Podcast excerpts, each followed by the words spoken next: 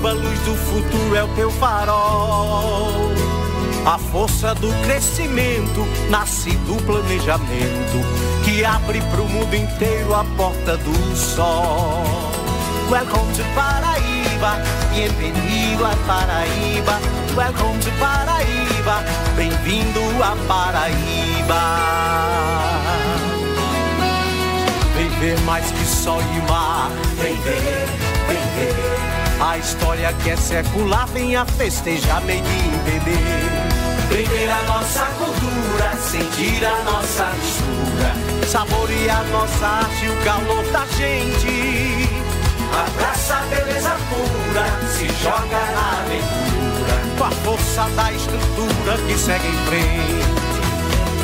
Welcome to Paraíba, bem-vindo a Paraíba. Welcome to Paraíba, bem-vindo a Paraíba. Vem ver o sertão trilhar, vem ver, vem ver. A pedra que é milenar, venha festejar, made bebê. Tem festa na Borborema, tem cenário de cinema. O sol perfeito se ensina ao sabor do som. No prédio o frio abraça a história que enche a taça. Viver esse estado de graça é tudo de bom.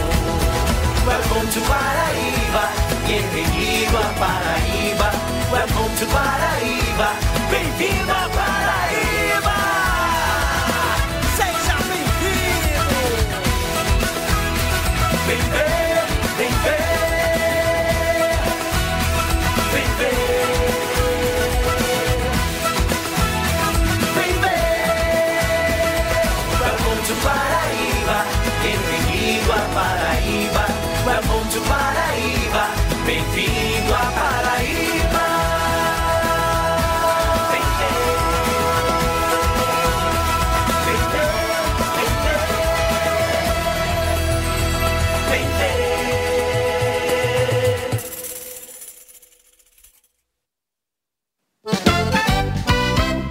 Quando Deus bota a mão tá tudo abençoado, o mundo inteiro conectado, recebe ao vivo a informação.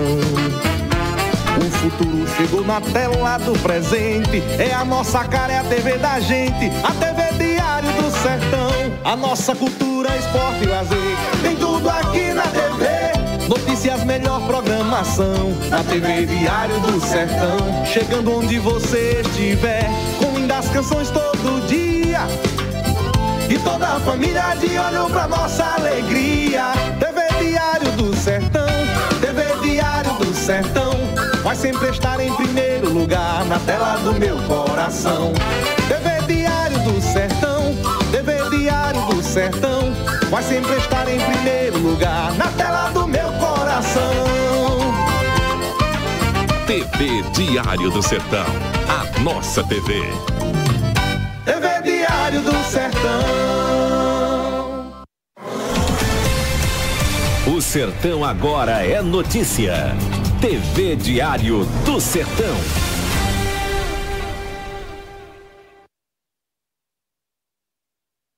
Olá, seja bem-vindo às Óticas Morais. Entre, sinta-se em casa. Você já conhece a promoção deste mês? Não? Pois eu vou explicar para você, tá? Nas Óticas Morais, as armações você só vai pagar 99 reais.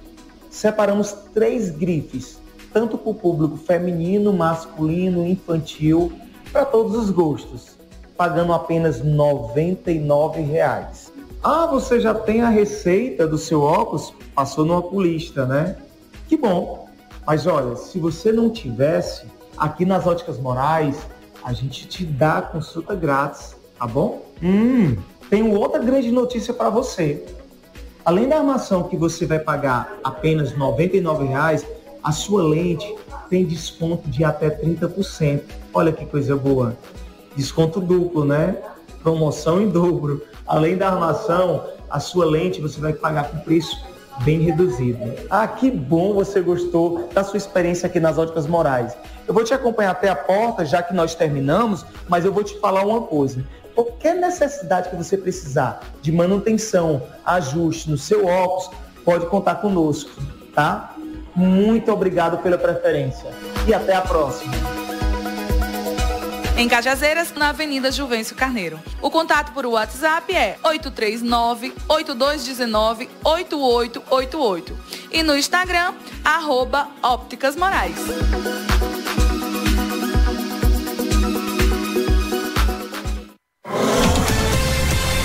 O Sertão agora é notícia. TV Diário do Sertão.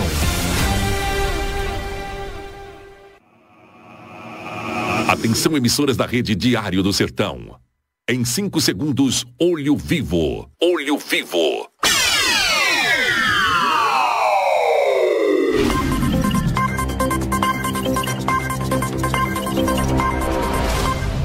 Atenção Paraíba para a hora certa.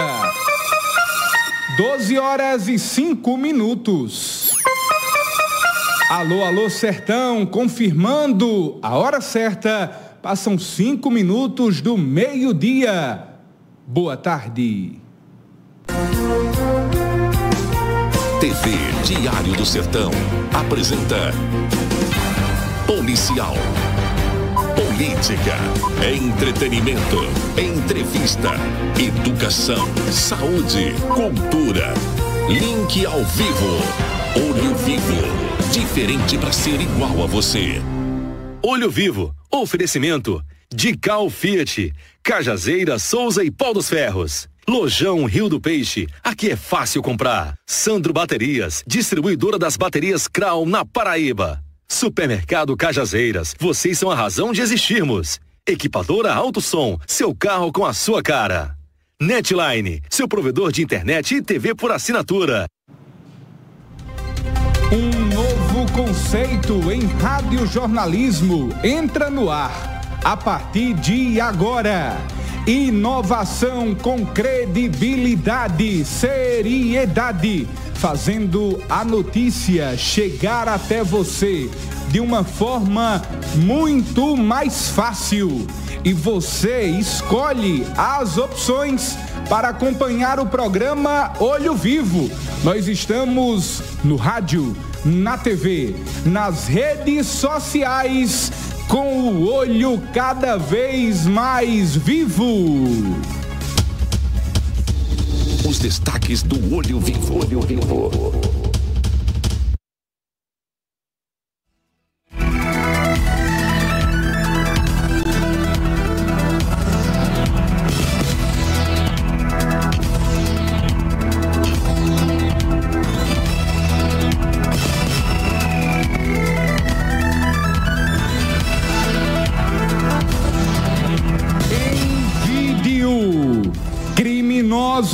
Fazem lista de exigências para parar ataques no Rio Grande do Norte e ameaçam o Estado.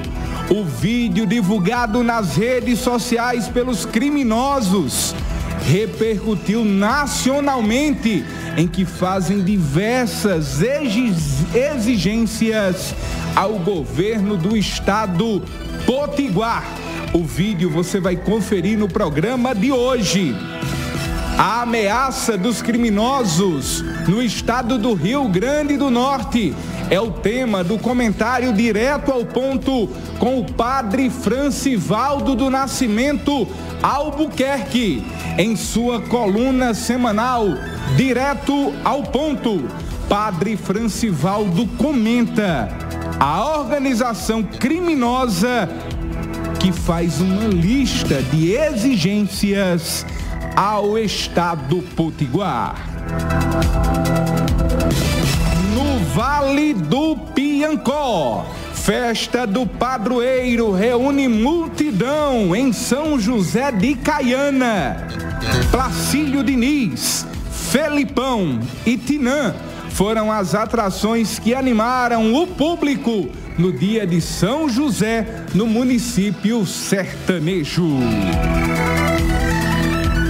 Com exclusividade, padre exorcista da Diocese de Cajazeiras revela como aceitou o convite desafiante o padre Sidenando Alecrim foi escolhido pelo bispo Dom Francisco de Sales e se submeteu a um rigoroso curso do Vaticano. Em João Pessoa, ídolo do Flamengo, manda recado para torcedores no sertão da Paraíba. O Anjo Loiro da Gávea gravou um vídeo com o advogado Cláudio Diniz, em que relembra a partida com o dinossauro do sertão. Orgulho do trabalho. Gari cearense que sonha conhecer Rodrigo Faro dá lição de humildade. A equipe da TV e Rede Diário do Sertão foi até a cidade do Barro, no Ceará, para contar a história de Solange Maria de Souza, de 30 anos de idade, que comove o público com a alegria do seu trabalho. E atenção para os destaques da área policial. Em Pombal, viatura da Polícia Civil colide em motocicleta na BR-230 e motociclista morre no local do acidente. O tenente do Vale do Corpo de Bombeiros disse que a vítima foi identificada como Francisco de Souza Pereira, de 31 anos, que morreu no local. No Ceará, policiais se surpreendem ao encontrar boi de grande porte dentro de um carro roubado. O fato impressiona porque é difícil imaginar como os criminosos conseguiram colocar o animal dentro do veículo. É agora em áudio, vídeo e em multiplataformas no Olho Vivo, nesta segunda-feira, dia 20 de março de 2023. Estamos iniciando a edição de número 834 do programa Olho Vivo, que tem a apresentação de Peterson Santos e José Dias Neto, com participações de Souza, com Levi Dantas e Bruno Rafael. Em Pombal, João Alencar. Em Cajazeiras, Caliel Conrado e Elmo Lacerda. No Vale do Piancó, Cláudio Nepó e Marinaldo Silvino. Em João Pessoa, Luiz Adriano, da redação do Portal Diário. E o Alisson Bezerra, Rede Mais. O Olho Vivo tem a produção e master de Lucas Andrade, Alberto Filho, Victor Batista, o aniversariante do dia e Arley Andrade e Cauã Vitor. Estamos no ar em multiplataformas, na TV pelo canal 3 da Netline HD TV, para as regiões de Cajazeiras e no Vale do Piancó, na Paraíba e no estado do Ceará, na região Centro-Sul Cariri. Para as regiões de Souza e Pombal, canal 11 da WRTV em João Pessoa, pelo canal 602 da I9 TV. Em Teresina, no Piauí, pelo canal 554 na Multi TV. Na Grande São Paulo, canal 10 da Gigo TV. No Rio de Janeiro, canal 9 pela Brasil TV no Rio Grande do Norte, canal 16, na Natal Fibra. No Rio Grande do Sul, canal 183, pela Max Clow TV. Em Bom Jesus, TV Alagoinha e em todo o Brasil, IP TV. Na internet são mais de 20 sites, blogs e portais. Nas redes sociais você nos encontra no Facebook, Instagram, TikTok, Dailymotion, Twitter e YouTube. Também estamos no ar pela primeira rede de rádios do interior da Paraíba, Rede Diário do Sertão. Em Souza, líder FM 97.1. Em Cajazeiras, Rádio Cidade FM. E na internet, a Rádio Diário. Em Santa Helena, Estrela FM. Em Santana dos Garrotes, é a Santana FM Em Bonito de Santa Fé, Nova Bonito FM. Em Piancó, Nativa FM. Em Pedra Branca, Pedra Branca FM. Em Nova Olinda, Gravatá FM. Em Triunfo, Mariana FM. Em Itaporanga, Rainha do Vale Nepó FM. Em Cachoeira dos Índios, Quatiara, Rádio Centro. Chegando a partir de agora com o Olho Vivo. Estamos apresentando Olho Vivo. José Dias Neto, ligado na notícia. Boa tarde, boa tarde, boa tarde, muito boa tarde, senhoras e senhores, sejam bem-vindos a mais uma edição do programa Olho Vivo. Iniciar a semana agradecendo a Deus pela oportunidade de estarmos juntos. Espero que você tenha tido um ótimo final de semana, aonde quer que você esteja, aonde quer que você esteja agora nos acompanhando, desejo que você tenha tido um final de semana maravilhoso, que tenha aproveitado para recarregar a sua bateria para iniciarmos mais uma semana. Segundou, segundou, dia 20 de março de 2023. Iniciar a semana trazendo e continuando a trazer as principais informações para você que nos acompanha no rádio, na TV ou na internet. Aonde você estiver agora, fica muito bem informado na audiência do programa Olho Vivo. E no início do programa de hoje não poderia ser diferente. Gostaria de parabenizar o querido cinegrafista, hoje no master do nosso programa Olho Vivo, Victor Batista. Hoje é o aniversariante do dia, colega de trabalho, grande profissional.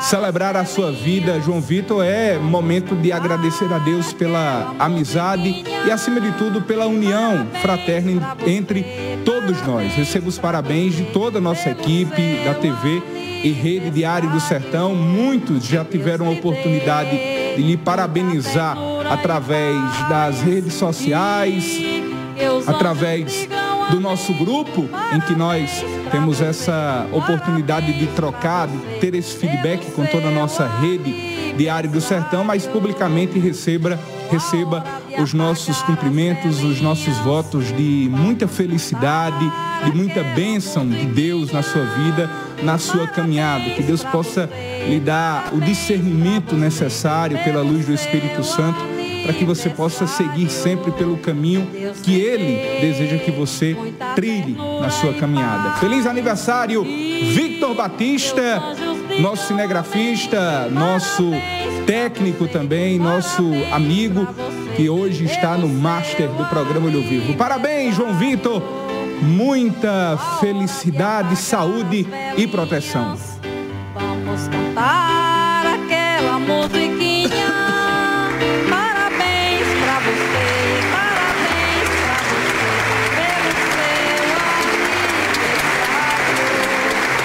Parabéns, João Vitor. Vida longa. 12 horas e 19 minutos. No início do programa Olho Vivo de hoje, trazemos também algo que é destaque nacional, que é o caos, total caos, na segurança pública do estado do Rio Grande do Norte. Afinal, não se fala em outra coisa no Brasil, hoje, no tocante à segurança pública, a não ser na crise, no caos instaurado na segurança pública do Rio Grande do Norte, em que os criminosos, em que o crime organizado passa a exigir do Estado o que o Estado deve oferecer aos criminosos. O que o Estado deve oferecer não à sociedade de uma maneira em geral, mas sim aos criminosos. Tanto é que criminosos fortemente armados e usando máscaras e gorros divulgaram um vídeo nas redes sociais onde um deles lê uma lista de exigências para o fim dos atos de violência que aterrorizam o estado do Rio Grande do Norte desde a terça-feira, dia 14. Portanto, são sete dias ininterruptos, seguidos, em que o cidadão potiguar enfrenta o medo está sob a tutela do medo instaurado por um caos na segurança pública no estado Potiguar. A gente vai exibir agora um vídeo divulgado pelos próprios criminosos que integram as facções criminosas que tocam o terror durante o dia, noite e madrugada no estado do Rio Grande do Norte. Esse vídeo foi divulgado pelos próprios criminosos nas redes sociais e você vai acompanhar agora no Olho Vivo. RN está reivindicando o sistema carcerário do estado do Rio Grande do Norte. 1. Um, visita íntima de 15 15 dias. 2. Nós queremos no mínimo 4 visitas por mês, uma por semana. 3. Banho de sol, nós queremos por direito, pelo menos de dois em dois dias. 4. Alimentação melhor e que entre pelas visitas para armazenar nas celas. 5. Televisão nas celas. 6. Luz dentro das celas. 7. Que as autoridades investiguem o Poder Judiciário do RN, pois estão com opinião formada para não soltar os presos que estão no direito do semiaberto. 8. Tortura, nós não aguenta mais, nem vamos mais aceitar.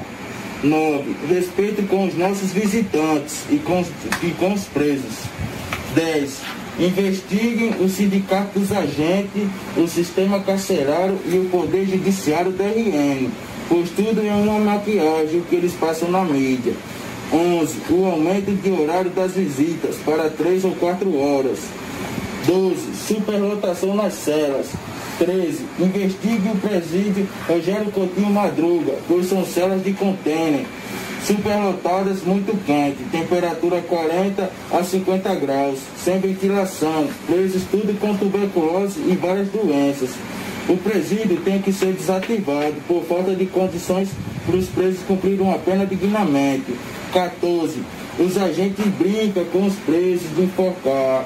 Vários agentes pegam nas mãos e nas pernas, enforcam até desmaiar. Joga dentro de um cativeiro chamado forninho cheio de spray de pimenta e deixando bem claro para todo, para todo o Estado que essa guerra não vai parar enquanto tudo isso que a gente está deixando claro aqui para vocês não for aceito pelo governo. Que a gente não quer guerra a não ser com o governo. Nossa quem... guerra está declarada com o Estado. Agente penitenciário, polícia, o que tiver, de opressor, fuleiro, pilantra. Farmado no nosso estado, nós vai derrubar tudo. Nós vai estar tá descendo para cima. A guerra está travada, não vai parar mais não. Enquanto o direito para nossos irmãos lá dentro não ser aceito. Esse vídeo foi divulgado pelos próprios criminosos nas redes sociais. Criminosos fortemente armados, com armas potentes, declarando guerra contra o Estado a que ponto nós chegamos? A que ponto nós chegamos dos próprios criminosos não terem sequer o receio de divulgarem e atentarem contra o Estado? Bandidos que publicamente, embora estejam por trás de uma máscara, escondendo a sua identidade, vêm a público e dizer: estamos fazendo essas exigências e se não forem atendidas, estamos decretando guerra contra o Estado, instaurando um verdadeiro caos na segurança pública. Por sinal, hoje, segunda-feira, é o sétimo dia, o sétimo dia em que o estado do Rio Grande do Norte está sob ataque, está sob violência extrema, porque criminosos querem ditar as normas. Criminosos estão basicamente, Calel Conrado, que está aqui na bancada com a gente, estão basicamente dizendo: a gente não quer que funcione como vocês querem. Nós queremos que funcione assim como o crime organizado quer. Basicamente isso que está acontecendo no Rio Grande do Norte. Para você ter ideia, hoje, segunda-feira, é o sétimo dia em que manhã, tarde, noite e madrugada, o cidadão potiguar, João Vitor, está enfrentando o medo de sair de casa. Por que, que eu estou dizendo isso? Eu conversava, inclusive nesse final de semana, com uma policial que é inclusive do sertão paraibano, mas que atua no Rio Grande do Norte, que está temendo também. Está temendo porque atua no estado do Rio Grande do Norte e está sob esse medo de ser vítima da criminalidade. É o sétimo dia de ataques criminosos no Rio Grande do Norte. Na madrugada de hoje, o Estado chega ao sétimo dia desde o início da onda de violência, o caos na segurança contra prédios públicos, comércios e veículos no Estado. A polícia prendeu, é bem verdade, alguns suspeitos. Os novos casos foram registrados em Natal e em cidades do interior. Segundo a polícia, as ações são comandadas por uma facção criminosa. Até ontem, o Estado havia registrado oficialmente 284 ataques. Por volta das 3 horas da madrugada de hoje, criminosos jogaram coquetel Molotov em um pátio do Comando de Policiamento Rodoviário Estadual em Currais Novos, no Seridó Potiguar, onde são guardados veículos apreendidos e destinados ao leilão. A garrafa com combustível atingiu o para-brisa de um ônibus da PM, mas o fogo não se espalhou. Os criminosos estão tocando terror, inclusive em prédios da segurança pública, além de tocar o terror em prédios e veículos privados, os criminosos estão indo contra e atentando até mesmo contra o Estado democrático e até mesmo a segurança pública do estado do Rio Grande do Norte. Em Grossos, criminosos atiraram várias vezes contra a fachada da Câmara Municipal de Vereadores por volta das 4 horas da manhã.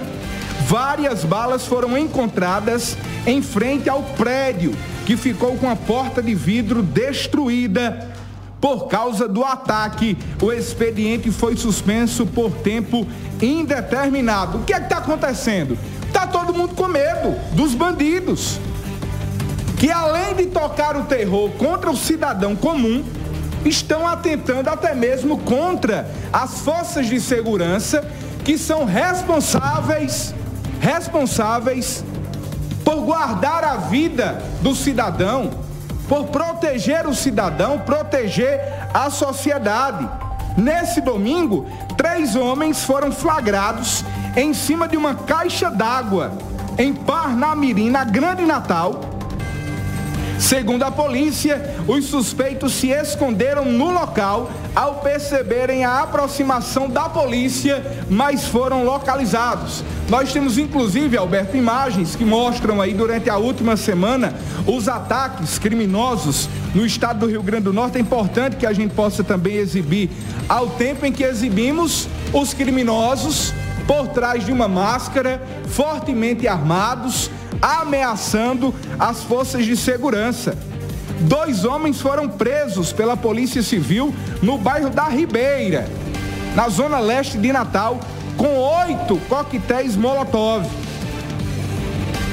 E aí, nós vemos imagens como essa, Caliel Conrado, que você pudesse também entrar nesse assunto, nesse tema, em que nós vemos a que ponto nós chegamos, nós vemos de que o caos na segurança pública, embora muita gente, inclusive, discorde ou até ache que seja exagero, mas na minha opinião não é um exagero, dizer de que a segurança pública no Rio Grande do Norte está um verdadeiro caos. E eu não quero aqui culpar a governadora, eu não quero culpar aqui a Polícia Civil, eu não quero culpar aqui as forças de segurança de uma maneira em geral, mas é uma falha generalizada. É uma falha generalizada, a começar do sistema prisional do Rio Grande do Norte, a começar do sistema prisional, que desencadeia uma série de problemas em que nós vemos uma inversão nós vemos uma inversão. O que os bandidos querem instaurar no Rio Grande do Norte é algo que a gente sabe, e qualquer cidadão há de concordar comigo, que ocorre de fato, que é o criminoso ditar as normas, que é o crime organizado determinar como deve funcionar ou não. Que é o crime organizado dizer eu concordo com isso, discordo daquilo, tem que ser assim, tem que fazer assim, vai ter que rever isso. Qualquer cidadão há de concordar comigo. Mas o que está acontecendo no Rio Grande do Norte, atualmente, na minha opinião, na minha opinião, é a oficialização daquilo que já acontece nos bastidores. É a oficialização daquilo que a gente olha e consegue detectar, que a gente olha e consegue achar estranho, que a gente olha no cenário nacional, não estou falando especificamente do Rio Grande do Norte, mas é a oficialização do que nós não queremos. Nós queremos uma polícia forte. Nós queremos um sistema prisional fortalecido. Nós queremos uma segurança pública cada vez mais forte, robusta, capaz de dar segurança ao cidadão. Nós queremos uma polícia militar civil, rodoviária. Nós queremos uma instituição policial robusta, que quando o cidadão olhe, veja e se sinta seguro. Porque quando nós vemos um policial na rua, uma viatura na rua, não é somente para dizer, ah, os policiais estão rodando, os policiais estão fazendo ronda. Não, não é somente isso. É para passar para o cidadão a sensação de segurança.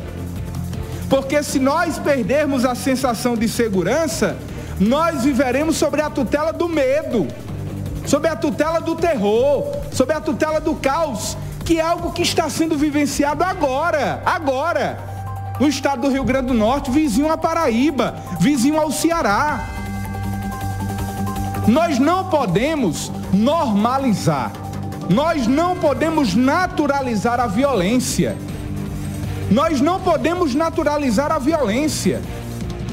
Nós temos um código penal arcaico, nós temos um código penal arcaico que muitas das vezes sobrecarrega a polícia, a polícia que enxuga gelo, a polícia que prende, mas daqui a pouco vem um código penal e solta. A polícia que faz o seu trabalho ostensivo, mas quando chega muitas das vezes na delegacia, há uma burocracia para se cumprir a lei. Tem determinado juiz que pensa de uma forma, outro juiz no plantão pensa de outra forma e muda tudo. A dificuldade de policiais de encontrar, inclusive, um juiz de plantão capaz de assinar um alvará, um mandado de prisão, um mandado de busca. Às vezes a gente se depara com a realidade de policiais que dizem assim: olha, e acho que você já deve ter dito isso também, ah, mas a polícia sabe quem é que comanda o tráfico, a polícia sabe quem matou, a polícia sabe quem mandou matar. A polícia já sabe quem foi que roubou. Mas para prender, mas para prender, para se fazer a justiça, por quem tem a obrigação de fazer a justiça, que são as forças de segurança, não somos nós quem temos que fazer justiça. Tem o Estado, o Estado, as forças de segurança, quem são obrigadas de fazer o cumprimento da justiça, muitas das vezes esbarram na burocracia e na dificuldade gerada pelo Código Penal brasileiro. Essa é a verdade. Essa é a verdade. Enquanto que no setor da segurança existem várias e várias e várias e várias e várias exigências, no crime organizado eles são totalmente organizados. Existe um código de postura no crime organizado. Existe um comportamento que eles devem seguir. Existe uma hierarquia que eles devem respeitar. Existe uma espécie de um respeito, de um diálogo entre facções, entre criminosos. Existe uma divisão territorial no tráfico. Existe uma divisão territorial nos crimes. Existe um código que é atualizado diariamente no crime organizado, enquanto que nas forças de segurança pública nós não temos sequer, sequer, uma discussão no Legislativo Federal, na Câmara e no Senado, para que o Código Penal seja atualizado. Essa é a verdade. A verdade é essa, não há como fugir da realidade. Não há como fugir dessa realidade. É uma conta que não fecha, é uma balança que não é equilibrada. É uma balança que não é equilibrada. E o que a gente está assistindo agora no Rio Grande do Norte é a oficialização do caos. É a oficialização de que, se não houver uma resposta dura, os criminosos vão ganhar ainda mais terreno. E não é que eu esteja sendo pessimista, muito pelo contrário, eu sou legalista e eu acredito, eu acredito nas forças de segurança. E como legalista que sou, brasileiro que sou, eu acredito que a polícia há de conter, há de ter o controle em sua mão. Há de ter a segurança no Rio Grande do Norte na palma da mão. Porque é isso que determina a Constituição Federal.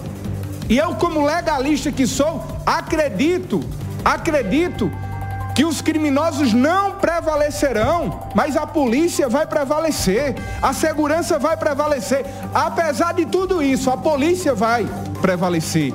É difícil, é. É um desafio gigante. Eu não quero aqui contar maravilha ou uma fábula. Eu sei da dificuldade do policial. Você sabe disso. Você sabe, por exemplo, dos salários que não são dos melhores. Você sabe que a carga, a carga horária não é das melhores. Você sabe que colocar o seu peito na frente para defender o outro não é fácil. Mas eu acredito que a polícia dará uma resposta em relação a esse caso. E a gente não pode normalizar, naturalizar a violência, como tem muita gente fazendo agora. Tem muita gente levando essa questão da violência no Rio Grande do Norte para o lado da política, dos dois lados. Não é hora, é hora de combater o crime organizado. O crime organizado que pode ter inclusive representante na Câmara Federal, nas Assembleias Legislativas, no Senado Federal, na política. Eles podem ter representantes, meu povo, tanto de um lado como do outro. Eu não vou aqui dar nome aos bois. Eu não vou aqui citar nomes, nem de um lado, nem do outro, nem da direita, nem da esquerda, nem da esquerda, nem da direita. Mas se a gente levar um caos como esse no Rio Grande do Norte para o lado da política, ao invés de ajudar as forças de segurança, nós estaremos atrapalhando. Porque a discussão política e ideológica nessa hora, ela é irrelevante ela é irrelevante, porque enquanto isso nós temos aí homens, mulheres, crianças, policiais, nós temos pessoas na mira de bandidos. Nós temos órgãos e instituições que podem ser a qualquer momento alvo da bandidagem. Como já foi um prédio da polícia, um policial que foi morto, famílias que foram inclusive retiradas de dentro de veículos até mesmo antes deles atearem fogo nos ônibus e nos veículos particulares.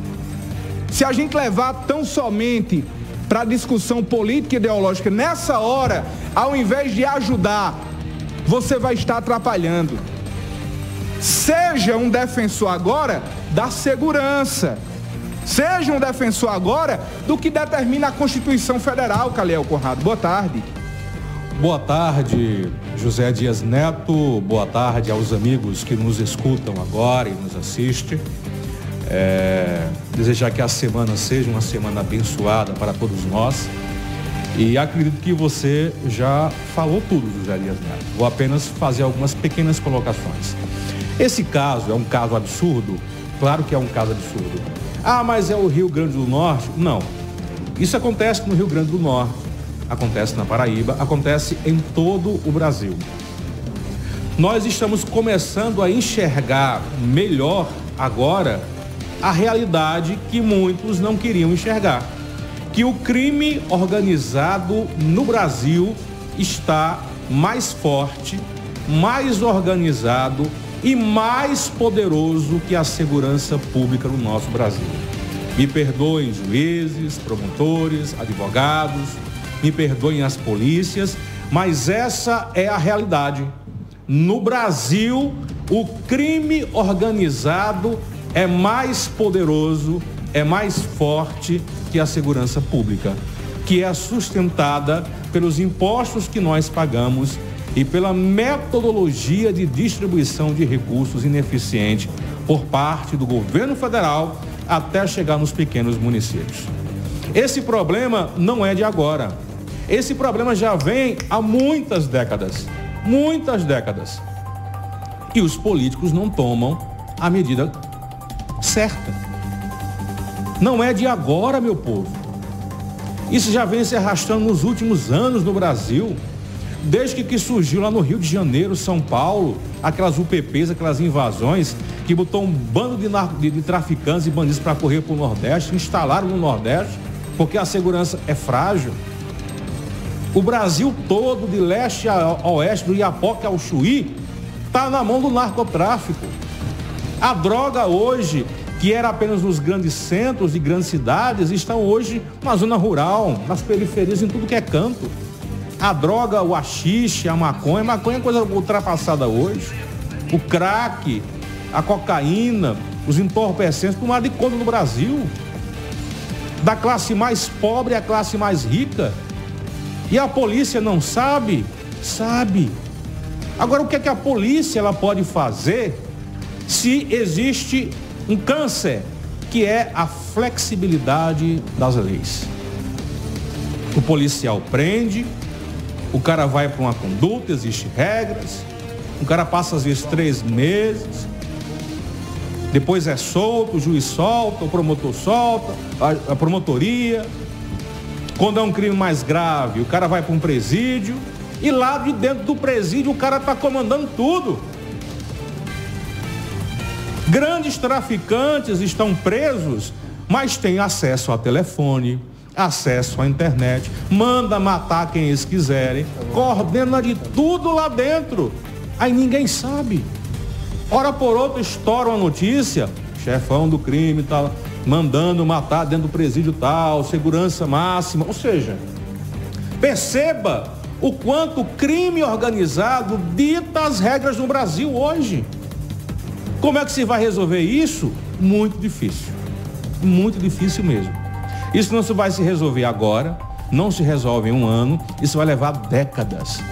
Mas quem é que vai tomar a coragem de fazer isso? Isso é uma competência que parte inicialmente do governo federal. Hoje, nas mãos do presidente Luiz Inácio Lula da Silva e dos chefes de segurança. Que se agravou no governo de Bolsonaro, com aquela ideia estúpida, imbecil, selvagem, de que colocando arma na mão do cidadão vai resolver a segurança do Brasil. Não resolve. Não resolve. Idiotice acreditar nisso. Nenhum país do mundo com uma população muito mais preparada conseguiu. Por que, é que no Brasil vai conseguir? Houve aí uma apreensão de armas. Com essa história de Bolsonaro, vamos dar arma, vamos liberar o porte, flexibilizar o porte. Melhorou? Melhorou não. Os bandidos começaram a roubar armas por aí. Quem é que vai apresentar um plano, um projeto para resolver isso? Quem é o juiz e o promotor que vai ter coragem de enfrentar esse pessoal? Tem não, gente. E não é porque eles são covardes, não. É porque o chefe do narcotráfico, quando vê que o juiz tá querendo dar uma de Batman, tá querendo dar uma de justiceiro, querendo fazer o seu trabalho, e tem muitos juízes e promotores que querem, mas não conseguem sozinhos. Porque quando ele começa a colocar as garras de fora, recebe uma ligação, uma ameaça.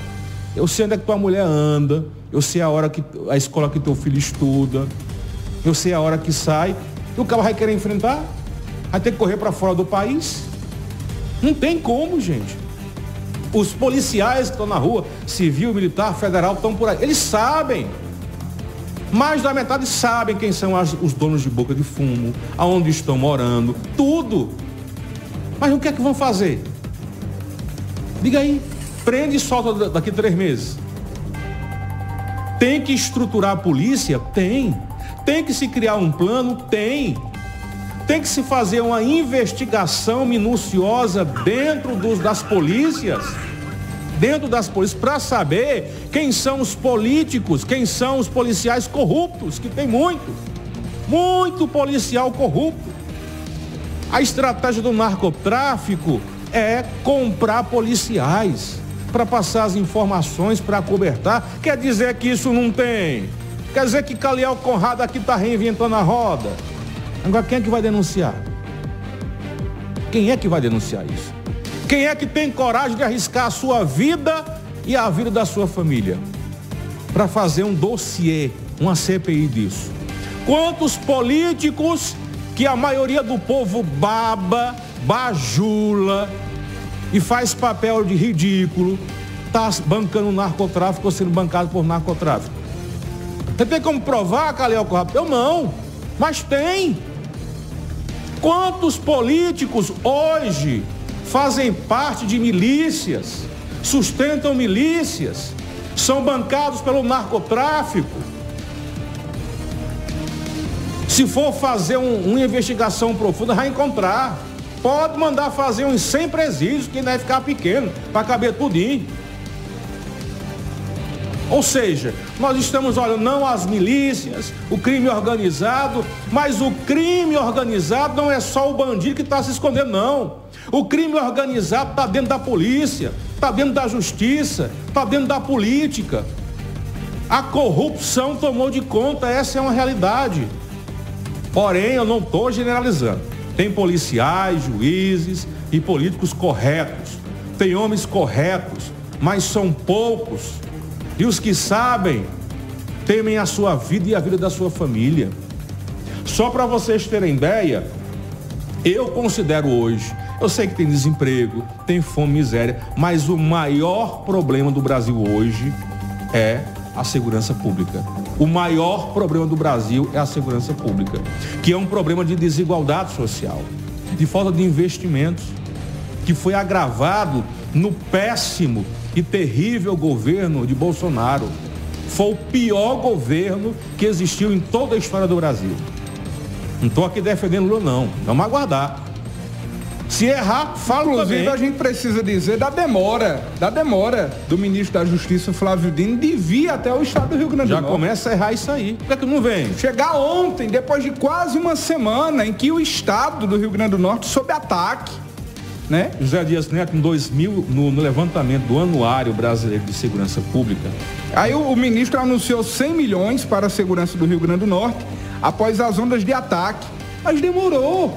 Zé Neto. Demorou, é preciso que seja dito. Demorou para chegar. Zé Neto, não se trata só de dinheiro. Se já tem uma crise, se você demora a dar uma resposta, se você demora, inclusive a apoiar, apoiar as polícias e as forças de segurança, não que não tenha apoiado, porque eu sei que desde o primeiro momento do, do, do conflito, desde o primeiro ato de ataque, já houve um envio de força, da, força, da Força Nacional, mas foi mínima. Lá no primeiro Zé dia, Neto. 50 policiais. É muito pouco, né? Zé Neto, são 100, 100, 100 milhões? 100 milhões. Ajuda.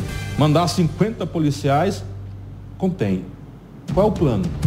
Tem que ter um plano. Cadê o plano? O ministro de Segurança Nacional apresentou um plano. Não é só mandar o dinheiro e mandar 50 policiais? Resolve? Não. É só para conter. Tem que primeiro identificar quem são a- quem, quem é o cabeça ou as cabeças desse, desse ato terrorista, né? Isso é uma hidra. Sabe o que é uma hidra? São várias, né? Várias cabeças. Várias cabeças. É uma hidra. Não existe só uma cabeça, não. Isso é ilusão. É uma hidra. Tem várias cabeças. Em 2017 para 2018 foram mortos. A estatística do, do Anuário Brasileiro de Segurança Pública apresenta que por dia, Zé Neto, no Brasil, morre de 7 a 8 pessoas por hora. Por hora. Em termos de dinheiro, é, nos últimos dois anos foram investidos 160 bilhões. Preste atenção, está nos ouvindo agora assistindo. Nos últimos dois anos foi feito um investimento de 160 bilhões de reais. Resolveu o problema da segurança no Brasil? Não, Não. está pior. Esse dinheiro está indo para onde? Estão fazendo o que com esse dinheiro? Com esse investimento dava para resolver muita coisa. E o narcotráfico está mais forte. Muito mais forte. Junte todas as polícias. Me perdoe, não estou criticando os bons policiais. Mas perde para eles. é preciso investir, Zé Neto, em inteligência, para investigar, para descobrir onde é que está as cabeças dessa hidra. Dos 160 bilhões, sabe quantos são investidos para a inteligência? 1,9 bilhão de reais. 1,9 bilhão de reais. Muito pouco em relação a Muito isso. pouco, muito pouco. Então o que se vê? Acredito eu que esse crime organizado é fruto da desigualdade social, da Também. falta de dignidade. O sistema da política é ineficiente. As leis. O primeiro problema começa com a Câmara dos Deputados Federais. Deputados federais senadores. Leis fracas, leis ultrapassadas. Nenhum está discutindo nada sobre isso. Teve campanha, não, pouquíssimos políticos colocaram em sua pauta esse assunto. Foi só o arroz com feijão e o povo besta, e o povo besta embarcou no oba-oba dos babacas que tem por aí, não estou generalizando. Agora, discutir os verdadeiros problemas, o povo, ó, estão fantasiando um Brasil. E esse problema, se não for resolvido, todo mundo vai sofrer lá na frente. E outra coisa que é absurda, que infelizmente, me desculpem os bons policiais, me desculpem as polícias, mas o povo hoje tem medo da, da polícia. A maioria das pessoas, o cidadão de bem, tem medo da polícia. Quando na verdade quem é para ter medo da polícia são os bandidos, mas quem tem medo é o cidadão. Sabe por quê? As abordagens truculentas da polícia, de alguns policiais. Faça hoje uma pesquisa, a maioria das pessoas vão dizer: eu tenho é medo da polícia. Porque eles fazem, às vezes, alguns policiais fazem abordagem truculenta. É casos aí, a todo momento sai um caso, uma abordagem violenta, um policial que atirou no inocente, que atirou em alguém na estrada. Tem que se rever isso também, é um problema generalizado que tem que ser abordado com as polícias, com a justiça, com as leis e a classe política e o cidadão de bem. Vamos agora ao comentário direto ao ponto de hoje, desta segunda-feira, com o padre Francivaldo, que aborda a problemática na segurança pública, o caos na segurança do Rio Grande do Norte. O comentário direto ao ponto de hoje. Direto ao ponto. Nos últimos oito dias, parece que o caos tem se instalado no Rio Grande do Norte. O confronto dos milicianos, dos presidiários, impondo o terror, a violência no nosso vizinho estado do Rio Grande do Norte, tem aterrorizado o país todo, colocando medo, o pavor e a insegurança. E nós perguntamos por que isso? Porque o Estado paralelo dos milicianos, dos presos, do crime organizado, impõe tanto medo, tanta violência, tanto pavor à sociedade, que o Estado organizado, pago, oficial, não consegue coibir ou proibir ou cessar essa violência constante do Estado paralelo, dos milicianos, ou dos presos, enfim, ou do narcotráfico. Por que isso acontece? É a prova do desaparelhamento do Estado brasileiro. As forças de segurança do Brasil estão por demais atrasadas, principalmente aqui, no estado do Rio Grande do Norte, vizinho. E o que é que tem de fazer? O ministro da Justiça precisaria ter atitude muito mais forte, muito mais pontuadas iminente, para que o crime não possa tomar proporções, eu diria, descontroladas e chegar a outros estados. Imagina se chegar a Paraíba e começar do mesmo jeito. Deixou muito, ou tem deixado muito a desejar, a prática do Estado brasileiro com relação ao crime organizado. A segurança é um valor fundamental, segurança, educação, saúde. Por isso o Estado tem que estar solidário nesse sentido para coibir toda aquela ação que provoque medo, pavor, morte e destruição do patrimônio público, do cidadão que paga imposto ou das instituições do Estado. A insegurança gera um conjunto de doenças psicológicas nas pessoas, além de uma sequência de males, além de prejuízos na educação, na saúde, no comércio, enfim. O crime não pode acontecer como vem acontecendo no Brasil, no Rio Grande do Norte, e pode chegar para aí. O Estado tem sido muito lento. A ação tem que ser mais precisa, mais rápida. Os outros estados têm que ter uma ação mais solidária para que o ministro da Justiça pudesse controlar isso. E por fim a essa ação letal que faz muito mal à sociedade brasileira e muito prejuízo à sociedade. Finalmente, todos pagamos impostos. Queremos um Estado mais ágil, mais eficiente, que nos dê a segurança. Do contrário, parece que o crime organizado está muito mais bem aparelhado, muito mais bem organizado, que consegue impor medo, pavor, por mais de duas semanas no Estado brasileiro. Não pagamos impostos para ficarmos sentados assistindo a morte acontecer ou o crime dominar no Nordeste, de modo especial no Rio Grande do Norte, sem que a polícia possa tomar atitude que nos garanta segurança, paz e possibilidade para produzir, estudar e, acima de tudo, circularmos normalmente, sem medo de ser feliz. Padre Francivaldo, direto ao ponto. Direto ao ponto. O comentário do padre Francivaldo sintetiza tudo isso que a gente pode colocar aqui. Exatamente. Sintetiza literalmente tudo aquilo que a gente já vem abordando. Vamos liberar agora a sua participação para você que está nos acompanhando. Você concorda, discorda, quer colocar a sua opinião também no programa?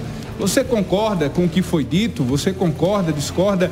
Fique à vontade. Fala, meu povo, liberada a sua participação no Agora. programa Olho Vivo. Agora, mande áudio, vídeo para o nosso WhatsApp 8335312251. Agora, Zé, é, é- é primordial que a população cobre. A população tem que cobrar. Tem que pressionar o deputado federal que você votou. Tem que pressionar o senador que você votou. Não, mas ninguém tá. Você está cobrando? Vá para as redes sociais. Cobre. Cobre do seu deputado federal. Deixa de ter medo, deixa de ser, deixa- de ser bajulador, barato. Vá na rede social, deputado federal, votei em você, olha o caos. Defenda aí a segurança. O senador que você votou, vá lá também, governador. Marque o presidente, vá atrás. Não fique só. Porra linda! Ô, meu deputado lindo, coisa linda, ó, ele tá trabalhando. Aí aparece o cara lá, batendo palminha, bonitinho. Para de bajular, homem. O problema do brasileiro eleitor, a grande maioria, é que bajula demais. Baba demais. Baba demais, aplaude demais, saiba cobrar. Saiba cobrar. Deixe de ter medo. Porque esse problema de segurança pública é um problema que vem crescendo gradativamente. Vai chegar um ponto que a gente pode colocar, já estamos. Pode colocar cerca elétrica, grave. Nós estamos construindo nossas próprias prisões em nossa casa. Nós presos, né? Estamos presos enquanto os bandidos estão soltos. Está certo. Isso passa, gente. Não adianta. Ah, é o policial. Não, o policial é executor. O juiz é executor. O promotor executor das leis. Preste atenção, meu povo. Para aprender. Eles são executores das leis criadas pelos deputados federais e senadores. E presidente é da galera. Da galera que ganha rios de dinheiro que você votou. Que estão lá em Brasília. Tem que cobrar também do governador. Eu lhe pergunto, quem não tem a memória fraca, os debates que teve para governador da Paraíba, aqui no Diário do Sertão, em outras emissoras, quantas vezes os candidatos tocaram em segurança pública? Era tudo brigando um com o outro, esculhambando um com o outro. Saber quem era mais corrupto de um do outro. E o povo achando bonitinho. Ah, coisa linda! Olha a resposta. Quem ganhou o debate foi o meu governador, o meu candidato. Olha, ele é o bom. Pra presidente do mesmo jeito. Mesma coisa. Sabe qual o problema disso tudo? É uma culpa nossa também. Não é só culpa de polícia, não. Metade da culpa desse desmantelo é da própria população. É do próprio eleitor brasileiro que não sabe escolher os seus representantes. Não adianta só apontando o dedo para a polícia, não. Metade desse desmantelo é culpa de uma boa parte da população brasileira que não quer participar dos verdadeiros debates, que fica bajulando o político, que fica aplaudindo o político quando deveria cobrar. É um problema de todo mundo, do menor ao maior. 13 horas e um minuto. Vamos lá, liberar sua participação no Olho Vivo. Fique à vontade, mande áudio, vídeo, vídeo ou áudio para o nosso WhatsApp 8335312251. Fala, meu povo! Agora, agora é sua vez. Fala, povo, no Olho Vivo. 83 3531 2251. Mande seu áudio ou seu vídeo para o nosso WhatsApp. 83 3531 2251. Povo, bora lá, meu povo. Mande áudio, vídeo para o nosso WhatsApp 8335312251. A- a- Falando sobre isso, olha, tá aqui no Instagram do Estadão. Olha que coisa interessante. Quase metade dos brasileiros veem ameaça comunista em governo Lula, diz pesquisa do IPEP. Para 44% dos brasileiros, o Brasil Quase metade. O Brasil corre o risco de virar, entre aspas, um país comunista sob o governo do presidente Lula. E o que é o que aponta a pesquisa IPEP divulgada ontem, dia 19, pelo jornal O Globo. De acordo com o levantamento, 33% concordam totalmente com a afirmação de que um novo regime poderia ser implantado no país e 13% concordam parcialmente com a tese.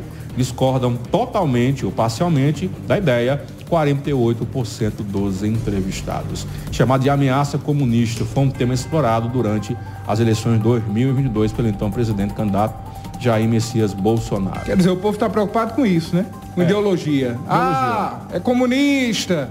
Ah, é extrema-direita. Parece que o povo está preocupado com isso, né? É. Tem tanta coisa relevante, né? Tem tanta coisa importante para se debater no país, Mas mas, alguém pode dizer- roda, roda, roda, só acaba, desemboca na política sabe- quem é meu aliado, quem é adversário. E aqui eu não estou defendendo Lula não, gente. Não tô defendendo Lula não. porque Eu não sou muito, eu não sou nem muita, não sou nem muita- não sou apoiador do Lula não. Eu torço que dê certo, porque se der certo, dá certo o país.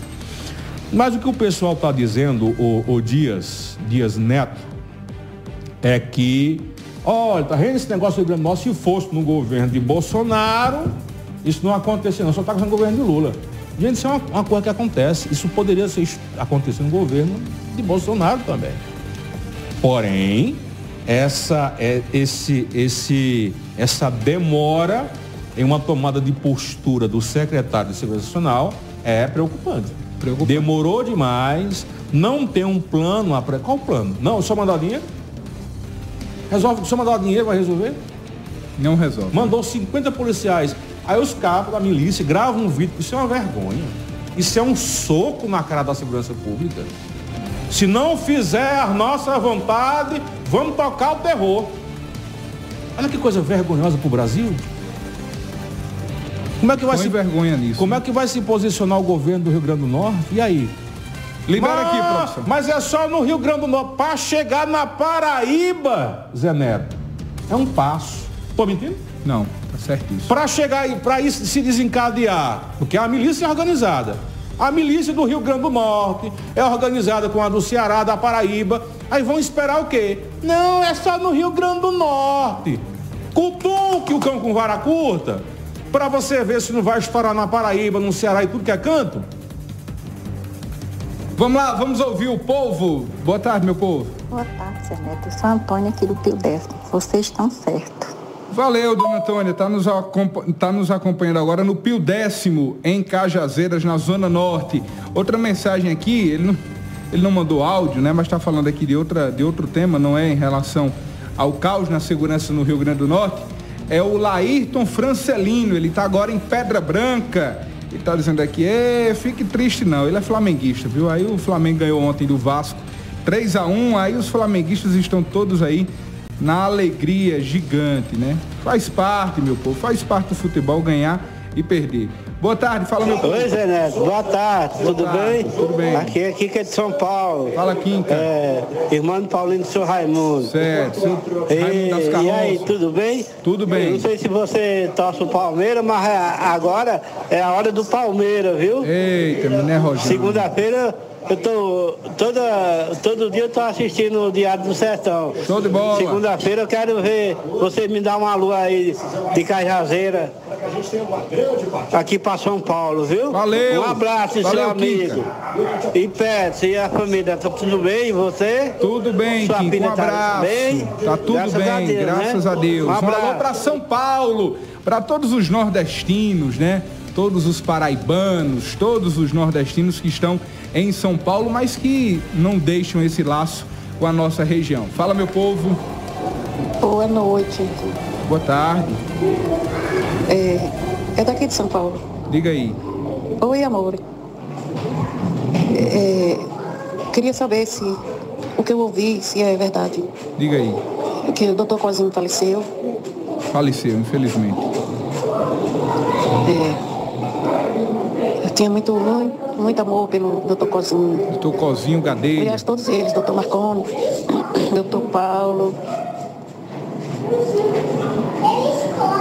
É, boa noite. Um abraço, Dona Maria. Ela está em São Paulo e infelizmente é, procede, né? Na última semana faleceu o médico Souzense, obstetra, Dr. Cozinho Gadelha, ex-prefeito de Souza, veio a falecer em sua própria residência. Inclusive a reportagem da cerimônia, o último adeus, as últimas homenagens a Dr. Cozinho, você pode assistir acessando diariodosertão.com.br no Play Diário, onde você vai ter todas as reportagens, inclusive algumas entrevistas prestadas pelo Dr. Cozinho à TV e Rede Diário do Sertão. Para você interagir no programa, você manda áudio ou vídeo para o nosso WhatsApp, 83 3531 2251. A gente vai exibir agora um, um- um vídeo aqui enviado por um telespectador. Deixe-me ver aqui o nome dele para a gente poder registrar no programa. É do André Ferreira. André Ferreira, ele é funcionário de uma empresa terceirizada na UFCG Cajazeiras. E aí hoje pela manhã houve um manifesto em que esses servidores dessa empresa terceirizada não são fe- servidores federais. É importante que a gente possa explicar isso.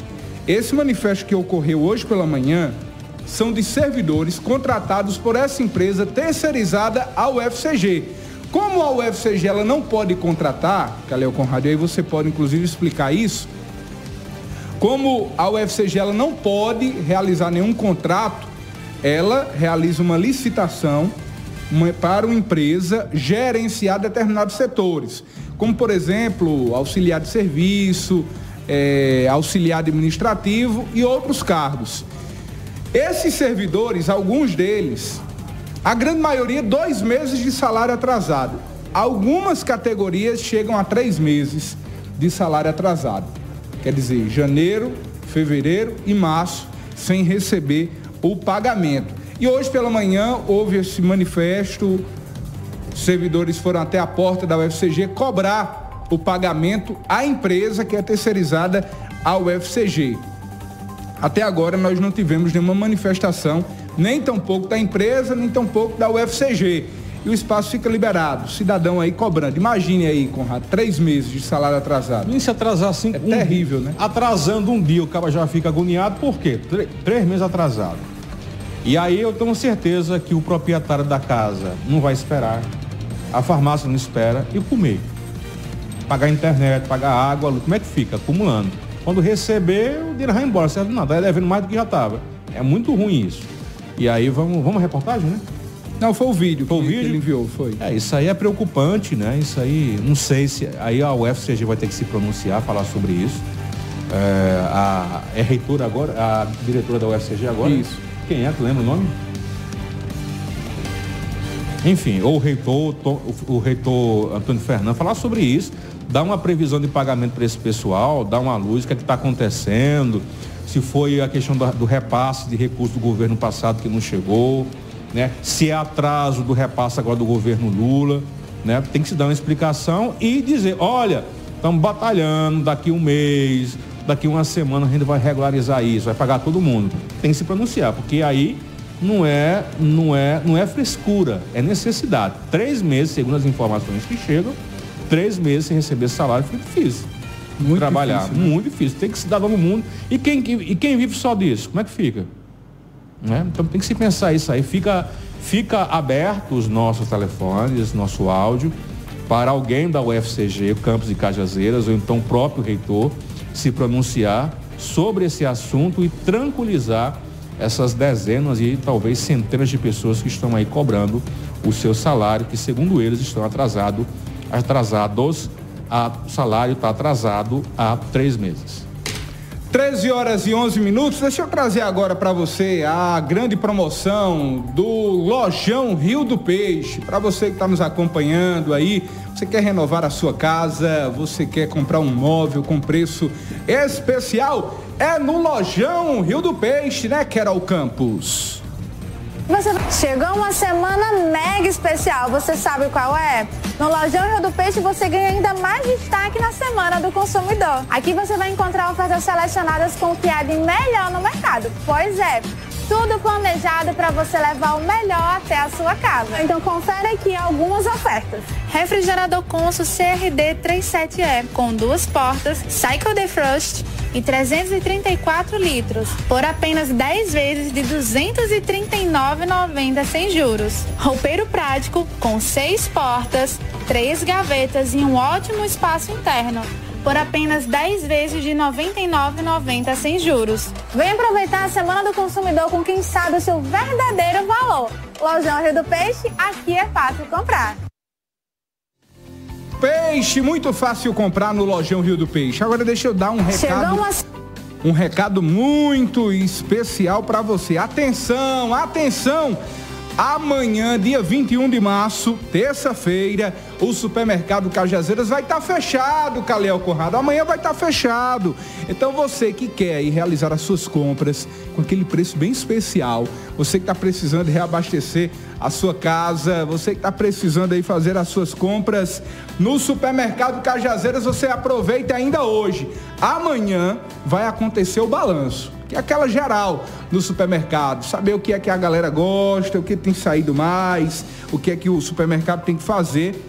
É no supermercado Cajazeiras, amanhã tá fechado para balanço. Dia 21 de março, amanhã, terça-feira, supermercado Cajazeiras vai estar fechado para um balanço geral. Então, aproveite, aproveite hoje até as 22 horas. Você tem aí à tarde, tem à noite para realizar as suas compras no supermercado Cajazeiras. Se programe para suas compras com antecedência. E o melhor, você pode comprar sem sair de casa, ainda hoje. Você que amanhã é, estava planejado para fazer suas compras amanhã, terça-feira, aproveite. Supermercado Cajazeiras Aproveite ainda hoje, porque amanhã vai estar fechado para balanço. Então, você pode comprar sem sair de casa pelo aplicativo Compre Sem Fila. É um aplicativo disponível aí nos, para o seu celular, onde você faz as suas compras sem sair de casa e o melhor, tudo na palma da sua mão no supermercado Cajazeiras. Né, meu amigo Marcondes? Né, minha amiga Magdália? Toda a equipe que está agora no supermercado, na audiência do Olho Vivo. É, amanhã vai estar tá fechado para balanço, a equipe toda mobilizada, mas na quarta-feira, tudo liberado, volta a funcionar normalmente o supermercado Cajazeiras. No supermercado Cajazeiras você encontra atendimento de qualidade e preço baixo de verdade. O supermercado Cajazeiras busca o melhor para o consumidor com ofertas e produtos variados e preços acessíveis. Compre sem sair de casa. No aplicativo Compre Sem Fila. Papelaria aplicativo, Cajazeiras. Comércio Varejista de É no supermercado Cajazeiras. Supermercado Cajazeiras. Aproveite. Hoje até às 22 horas. Amanhã vai estar fechado para balanço. Então programe, se programe para você não perder as ofertas do supermercado Cajazeiras. A segurança do interior da Paraíba tá mandando ver. Campina Grande e Patos contam com centros integrados de comando e controle. As cidades são monitoradas 24 horas por dia, com tecnologia avançada, através dos controladores que passam para as viaturas que estão em campo atender o cidadão que está solicitando. Campina também conta com uma unidade do Corpo de Bombeiros no Hospital de Trauma e um núcleo de saúde no 2 Batalhão da Polícia Militar, atendendo mais de 200 municípios. Tem que respeitar. Esta é a segurança do governo da Paraíba. 13 horas e 15 minutos, passando 15 minutos de uma da tarde. Abraça ela agora no programa. Gilmara dos Canudinhos, está no pôr do sol, na Zona Norte, Tá a gente. nos acompanhando agora. Tá com o esposo Abraço, dela Gilmara. e ouvindo agora o programa Olho Vivo. Abraço, Gilmara, que nos presenteou aí na. Que presente, hein? Uns... Sexta-feira, não foi? Sexta-feira. Pense num bolo de caco gostoso da Gilmara, viu? Delícia. Vale a pena você provar do bolo de caco da Gilmara, delícia. Mas Delícia. a especialidade da Gilmara é o canudinho. O canudinho. É o, ma- é o mais gostoso canudinho do Alto Sertão da Paraíba. Então, você quer encomendar aí o seu canudinho para festa de aniversário, para casamento, para o seu evento, ligue para a Gilmara que ela faz na hora. Não tem tempo ruim não, viu? Gilmara dos Canudinhos, é o 99157 7653. Repetindo, Gilmara dos Salgadinhos, dos Canudinhos, 99157 7653. Um abraço, Gilmara. 13 horas e 17 minutos, logo mais às 17 horas, tem o Diário News. Qual o Exatamente. destaque hoje do Diário News, Conrado? Hoje, no programa Diário News, vamos bater um papo com. Eu mandei o banner aí, Alberto? Com a secretária de Desenvolvimento Humano do Estado da Paraíba, a secretária Poliana Dutra. É a nossa entrevistada de hoje no programa Diário News, que acontece às 5 horas da tarde. Vamos falar sobre projetos e ações para a Paraíba e também para o Sertão. Então, para você aí que quer saber mais sobre a área social do governo, ações, se tem algum projeto aqui para o interior do Sertão, vindo por parte da Secretaria de Desenvolvimento Humano, acompanhe a nossa entrevista hoje no Diário News a partir das 17 horas. Poliana Dutra, que inclusive foi candidata ao Senado Federal pela chapa do governador João Azevedo e agora é secretária de Desenvolvimento Humano.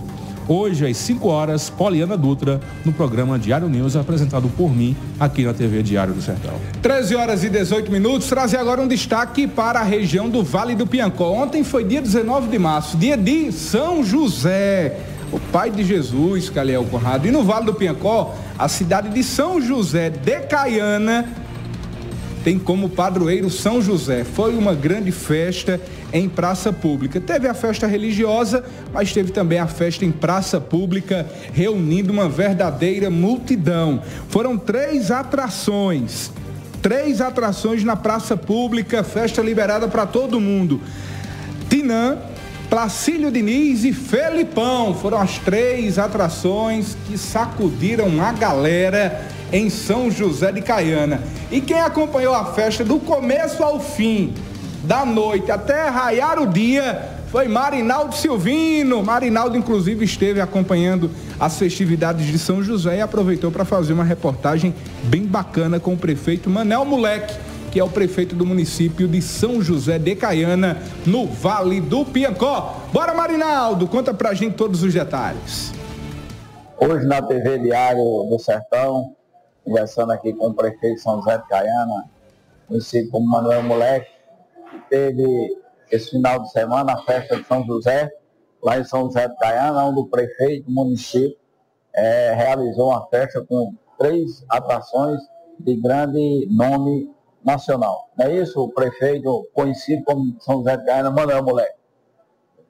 Sim, a gente fez a festa de padroeiro de São José, né? Foi, graças a Deus, muito sucesso, né? Uma festa em paz, né? sem briga, sem nenhum sem acidente, que é o mais importante, e que foi um sucesso, né? Nesse dia 18, né?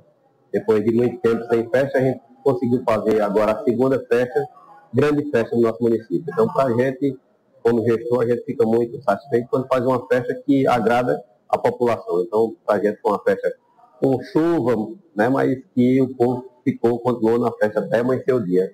praticamente até as quatro da manhã, e foi muito bom. A gente é muito importante quando se tem uma festa que não tem briga, não tem acidente, e que satisfaz a nossa população. Manel, São José de Caiana, três atrações, né? Teve Sim. lá a primeira, é, eu não lembro o nome do cantor, mas você vai falar para a população. E eu vi ali a chuva, o pessoal em massa, dançando, alegre, nenhum problema de confusão. A banca do prefeito não se fala. Todas, estava toda a liderança. Lá não tinha situação, nem oposição, todos são amigos. E a cidade muito bem organizada, muito bem receptiva. E eu, desde já, agradeço a TV Diário por estar presente lá, deu total cobertura ao seu ao evento do município, que não é seu, é do município. E, por que não dizer, de nosso São José, nosso padroeiro, lá de São José de Itaiana. Com certeza, a nossa a festa foi três atrações boas, de nome. né? E o que importa para a gente é como eu sempre digo, né? É, política se faz no tempo certo. Na época, na época de administrar, você tem que fazer administração sem politicar e respeitando a opinião de cada um. E por isso a gente- nossa festa foi o sucesso que foi. A gente, a gente sempre tem administrado com o coração e com a boa vontade que é de fazer a mudança no nosso município. Independente de quem é situação oposição, para a gente não importa isso. Então, é, graças a Deus, nós temos, temos feito a boa política, que é a política do trabalho. É, meu amigo, a praça lotada em São José de Caiana, em frente ali à igreja de São José, no centro, ali no coração da cidade de São José de Caiana, reunindo aí uma grande multidão. Nem mesmo a chuva impediu da galera ir pra rua e prestigiar as festividades no município, no Vale do Piancó. Foram realmente três atrações, grandes atrações regionais o Felipão, que foi a atração realmente bastante conhecida, essa atração do Felipão, o Tinã e Placílio Diniz foram as atrações que animaram o público no dia de São José de Caiana, ontem, no Vale do Piancó. 13 horas e 22 minutos, deixe-me falar agora da doutora Luênia Mangueira. Doutora Luênia Mangueira trabalha com todo tipo de harmonização orofacial, envolvendo os procedimentos de aplicação de botox, preenchimento com ácido hialurônico, bioestimuladores de colágeno, fios de PDO, redução de papada e protocolo. Atendimentos em Triunfo, Cajazeiras e Santa Helena, na Paraíba, e em Icó, no Ceará. Telefone de contato da doutora Luênia Mangueira, WhatsApp e Telegram. É o 83996649033. 83996649033, doutora Luênia Mangueira. Siga no Instagram e TikTok, arroba Luênia Mangueira. Agora deixa a gente falar para você da melhor bateria. Tá precisando de bateria para o seu carro, para sua moto? Eu recomendo. Bateria é Crau. A bateria que não dá pau. Sandro Baterias tem um plantão 24 horas. O plantão da solução que não te deixa na mão, em qualquer hora e em qualquer lugar. É Sandro Baterias. Tá precisando de bateria para carro, para moto? Sandro Baterias tem a solução. E o melhor, melhor preço do mercado e o plantão que vai deixar a bateria onde você estiver. É Sandro Baterias. Agora, se você está precisando equipar o seu carro, equipar o seu carro, colocar um fumê, está precisando de algum acessório, é na Alto Som. Tá precisando comprar um para-brisa novo? O lugar certo é a equipadora Alto Som. E tem mais, na Alto Som, o seu para-brisa quebrado vale dinheiro. É exatamente isso. Só na Alto Som você compra seu para-brisa novinho com preço diretamente de fábrica, dando como entrada seu para-brisa quebrado. A Alto Som é a única empresa que recebe o seu para-brisa quebrado como dinheiro e você não paga a cola. Auto Som Equipadora, menor preço com qualidade. Para-brisas, vidros, fumê, películas profissionais e acessórios automotivos. Auto Som Equipadora, Rua Romualdo Rolim 58, em Cajazeiras. E na Rua Nelson Meira, no bairro da Estação, em Souza. Instagram, arroba Auto Som Underline Para-brisa. WhatsApp 83981817205. O governo da Paraíba está mandando ver com um monte de obras de mobilidade em João Pessoa. A ligação entre a UFPB e as três ruas dos bancários vai ter pista dupla, calçada para pedestres e ciclofaixa. Tá, aí eu vi vantagem. E tem mais obras de ligações urbanas gerando na alta em João Pessoa. A via do Hospital Universitário será interligada com o Altiplano e Mangabeira 4 com a PB 008. Se liga aí. Esta é a mobilidade do governo da Paraíba. 13 horas e 25 minutos, passam 25 minutos de uma da tarde. Caleu Conrado, na última semana você conseguiu uma entrevista exclusiva no programa Diário News para tratar de um tema que é popular. Eu não diria macabro, mas é um tema. Padre, eu falei muito, que você é o único muito padre assim exorcista alvissareiro, né? É, É eu- verdade? Eu entrevistei. É o pri- porque assim, eu, nunca tá, eu nem sabia produção. que existia um padre exorcista. É, eu entrevistei o padre Sidenando Alecrim, ele é da paróquia de São Francisco, aqui no interior da Paraíba, e ele, região de Souza, desculpa, e ele é o único padre exorcista da diocese de Cajazeiras depois do bispo.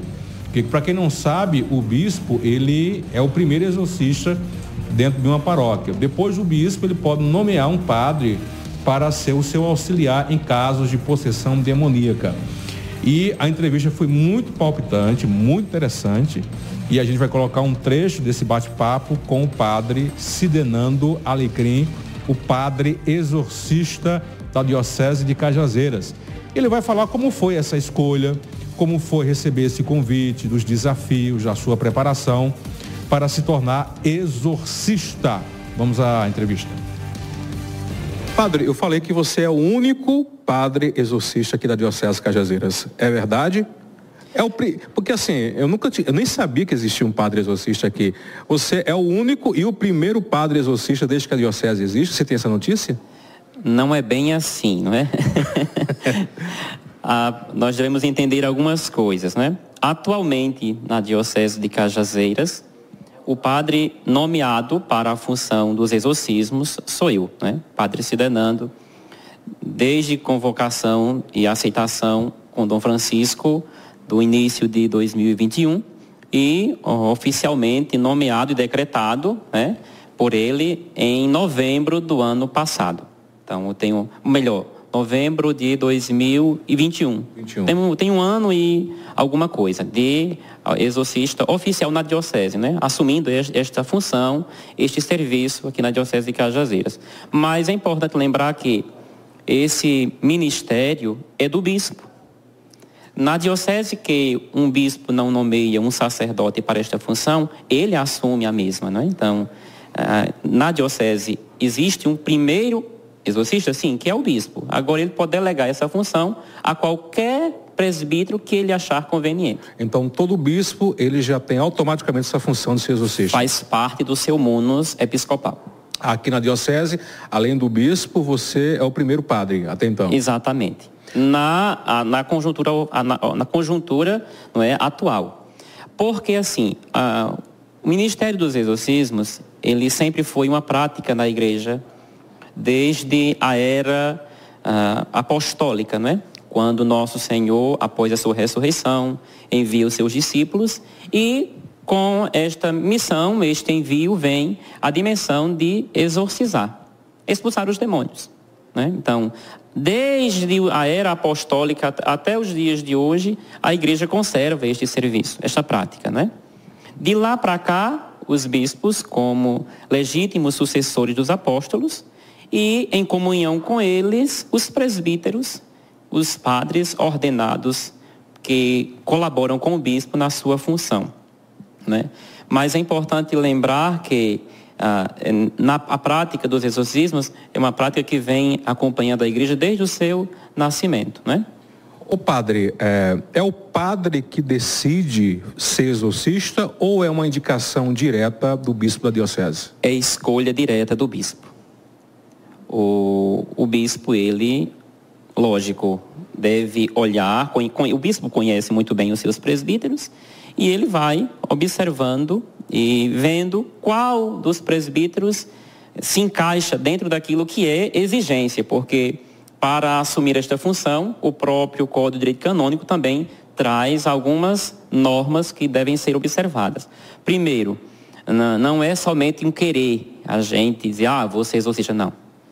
Até mesmo porque isso nem é status, é um serviço e um serviço muito árduo, né? Que exige de nossa parte uma energia e uma disposição muito intensa. Mas dentro, dentre os critérios que o próprio Código de Direito Canônico elenca e que o bispo tem que observar na hora de escolher está o, o exorcista deve ser um homem, um presbítero de vida de oração, né, dotado de piedade. Ou seja, aquilo que ele vive é aquilo que ele celebra, né? E a partir desta vivência, da sua espiritualidade, da, da sua vida de oração e de consagração e de entrega a Deus, vai também sendo exigido por parte dele o quê? A prudência. A prudência, a sabedoria, porque vai chegar um momento em que o exorcista, a partir daquilo que é colocado para ele, ele vai ter que analisar casos por casos, vai ter que dar um juízo moral do, do que realmente está acontecendo, está passando ali. Então ele deve ser um homem dotado de ciência, de prudência também, né? Quando, o que deve ser orientado, quando deve ser feito. Né? Então veja que é uma coisa muito, pesa muito sobre a gente. É uma responsabilidade aí, né? muito grande. Além da integridade moral, da integridade de vida. Né? Então, o exorcista é aquele sacerdote que deve, acima de tudo, procurar dar um bom exemplo na sua conduta, na sua forma de agir, de viver a sua fé no meio dos seus irmãos. Né? E além de todos estes critérios, algo que é muito importante é a dimensão da obediência. É, e isto é uma coisa que hoje se fala muito, principalmente para nós exorcistas, né? A dimensão da obediência. Por quê? Porque o nosso ministério ele é ah, coordenado, podemos assim dizer, e dirigido pelo nosso bispo. Então nós não caminhamos sozinhos, mas sempre sobre a responsabilidade, a guia e a condução daquele que nos conduz aqui na nossa diocese, o nosso bispo, Dom Francisco de Sales. Quando, me permite chamar de você, quando você foi escolhido para ser o padre exorcista, você ficou receoso? Sempre há receios. Porque na, nos tempos, principalmente nos tempos atuais, onde existe né, uma realidade muito difícil lidada, é uma, lidar muitas vezes com o desconhecido nos gera, às vezes, medos, receios. Né? Me lembro que quando aqui estive em Cajazeiras, participando de uma reunião do clero, e nesta reunião do clero, né, Dom Francisco conversando comigo assim no corredor lá, uhum. ele olhou para mim e disse assim: Olha, a diocese está precisando de um exorcista. Você não quer assumir a função? Eu confesso que naquele momento me gerou um impacto. Porque assim, eu, na, no meu coração e na minha mente poderia passar assim, Padre Sidenando assumindo qualquer função na diocese, mas exorcismo foi uma coisa que eu nunca pensei assumir. Até que a, a princípio eu disse, não, senhor bispo, vamos deixar para mais diante, agora não. Mas a, a pergunta ficou e me, inquietou, me inquietou muito, né? Então, nos outros, nos próximos sete meses adiante, foi em fevereiro, quando eu conversei, conversei novamente com Dom Francisco, foi em novembro do mesmo ano, e, e assim, eu perguntei para ele lá se ele já tinha conseguido o exorcista que ele queria, estava pretendendo para a diocese, o mesmo me disse que não. Mas é, voltou a pergunta, mas você aceita? e foi aí que, em um diálogo sereno, franco, mas também muito encorajador da parte de Dom Francisco, eu me dispus e, e hoje estou neste serviço, né?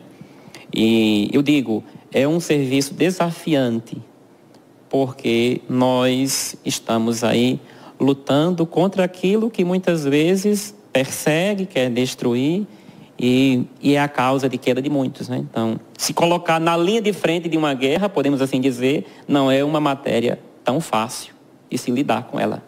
né? Essa é uma formação adicional para ser exorcista.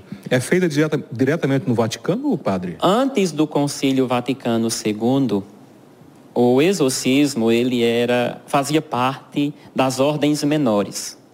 Todos os sacerdotes, para serem ordenados, né, recebiam do bispo ah, esse ministério. Lógico, era sempre coordenado pelo bispo. Então, antes do Vaticano II, o exorcismo fazia parte das ordens menores, que é justamente com o leitorato, o acolitato, né, o osteriato. Então, ah, fazia parte deste grupo. Com a reformulação do, do rito que o Concílio Vaticano II apresentou, então, o, o exorcismo ele passou da, de ordem menor para un, ser, ser resguardado unicamente pelo bispo e confiado ao sacerdote que ele escolher. Entrevista exclusiva do padre Cidenando vai estar disponível no portal e quem quiser assistir na íntegra, basta acessar o Play Diário. Exatamente. Mas aí vem, a gente vai colocar outros trechos aí, inclusive, é, nessa mesma entrevista, essa é a parte, uma parte da entrevista, ela na íntegra traz detalhes de casos de exorcismo. Será que já teve um caso em Cajazeiras, hein? Para você saber, acesso ao Diário do Sertão e a entrevista no Play Diário que você vai A entrevista é A audiência foi mais do que eu esperava, é tanto que a gente vai fazer uma parte 2 da entrevista com o padre Sidenando e a parte 2 vai ser só sobre casos de exorcismo. É, Ele, ele, ele fez um curso, o curso é contínuo, né? E aí ele, em off, ele falava assim de alguns casos de padres que relataram, olha, são casos assim de assustar. viu? Vai fazer um caso 2, porque existe a possessão demoníaca e existe a chamada de infestação demoníaca, que é quando um- uma, uma força demoníaca ele começa a agir numa residência, numa empresa, num ambiente. Ele vai falar sobre a questão de objetos que, que são contaminados com forças malignas. Olha, a segunda parte dessa entrevista vai ser polêmica e fique aí que em abril a gente está vendo uma possibilidade de uma nova entrevista com o Padre Sidenando para ele contar esses detalhes sobre possessão, sobre contaminação, sobre eh, maldições. Olha, a entrevista é forte. Se prepare. 13 horas e 37 minutos. É, um fato também que tem repercutido bastante nos últimos dias é o, a crescente onda de assaltos a motociclistas. Várias motos já foram tomadas por assalto em Cajazeiras, na região, em Souza. E ontem à noite, por volta das 8h30 da noite deste domingo, um casal saíram do saiu do apartamento em que eles estavam, que fica ao lado da UFCG, que é justamente a rua que dá acesso a uma chácara e a Sexta Ciretran, seguiram por aquela rua e foram abordados por um homem que estava armado. Ele anunciou o assalto, tomou a moto e mais dois celulares. Um iPhone 11 com capa preta e um Xiaomi Redmi Note 10 Prime também com a capa preta. A polícia militar foi acionada, realizaram buscas no local, mas não localizou nem mesmo a moto, nem os celulares, nem tampouco o suspeito. Na manhã de hoje, uma das vítimas foi até a delegacia para registrar o boletim de ocorrência, porém, até agora não se sabe o paradeiro nem da motocicleta, nem mesmo dos celulares tomados neste assalto. Diga-se de passagem, as imediações da UFCG é um setor realmente assim, em alguns locais muito deserto ou muito esquisito. A iluminação não não é das melhores, diga-se de passagem, e lamentavelmente, uma rua que não é iluminada favorece a criminalidade. E aí ontem à noite esse assalto foi registrado, inclusive esse assalto teve como vítima a irmã e o cunhado de Matheus Rolim, que foi inclusive cinegrafista, já integrou inclusive a equipe da Rede Diário do Sertão, fazendo aí esse alerta para que a polícia possa desencadear aí ações para localizar a motocicleta. Por sinal, é o transporte para o sustento, né? E aí, infelizmente, esse casal foi vítima do, desse meliante que estava armado e a motocicleta foi tomada neste delito. E espero que a polícia possa dar uma resposta às vítimas e recuperar a motocicleta e os dois celulares. É aquilo que eu estava falando lá no início do programa. O, pro, o maior problema hoje do Brasil chama-se segurança pública. Verdade. Que tem que ser resolvido. E não vai se resolver a curto prazo, é a longo prazo.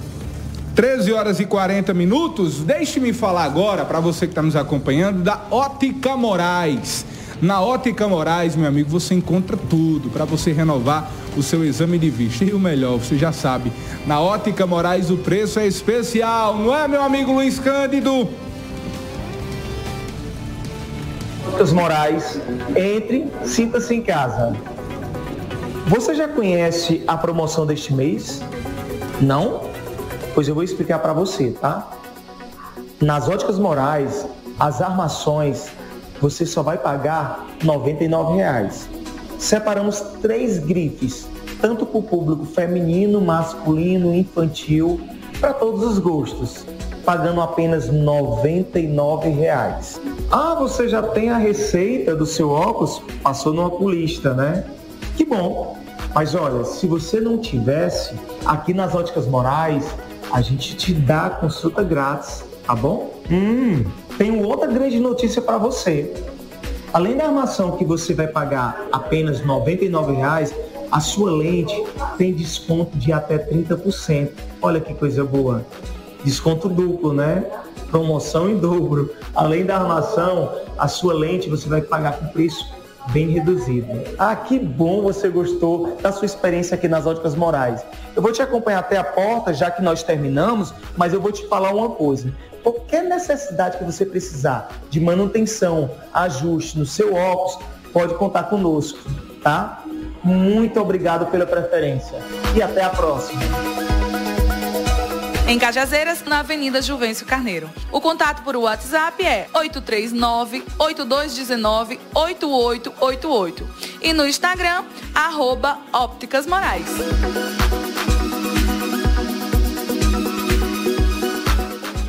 A saúde da Paraíba tá mandando ver. Agora tem Opera Paraíba Pediátrico.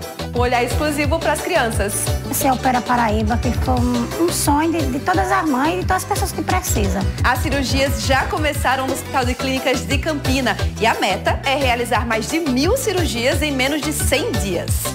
Exame foi de graça, tudo foi de graça. E hoje meu filho realizou a cirurgia dele. Eu tô muito feliz, muito feliz mesmo. Tá vendo aí? Essa é a saúde do governo da Paraíba. 13 horas e 42 minutos, faltando 18 minutos para as 14 horas. Trazer agora detalhes da área policial movimentadíssima nesse final de semana. Um acidente registrado na BR-230 em Pombal, envolvendo uma viatura da Polícia Civil e uma motocicleta, deixou um homem morto nesse final de semana. Quem vai trazer todos os detalhes dessa ocorrência é o olho da notícia, o olho da notícia, o repórter João Alencar, trazendo todos os detalhes. A vítima foi identificada como Francisco de Souza Pereira, de 31 anos de idade. Ele estava na motocicleta que colidiu com a viatura da Polícia Civil. O Olho da Notícia, João Alencar, vai trazer mais detalhes.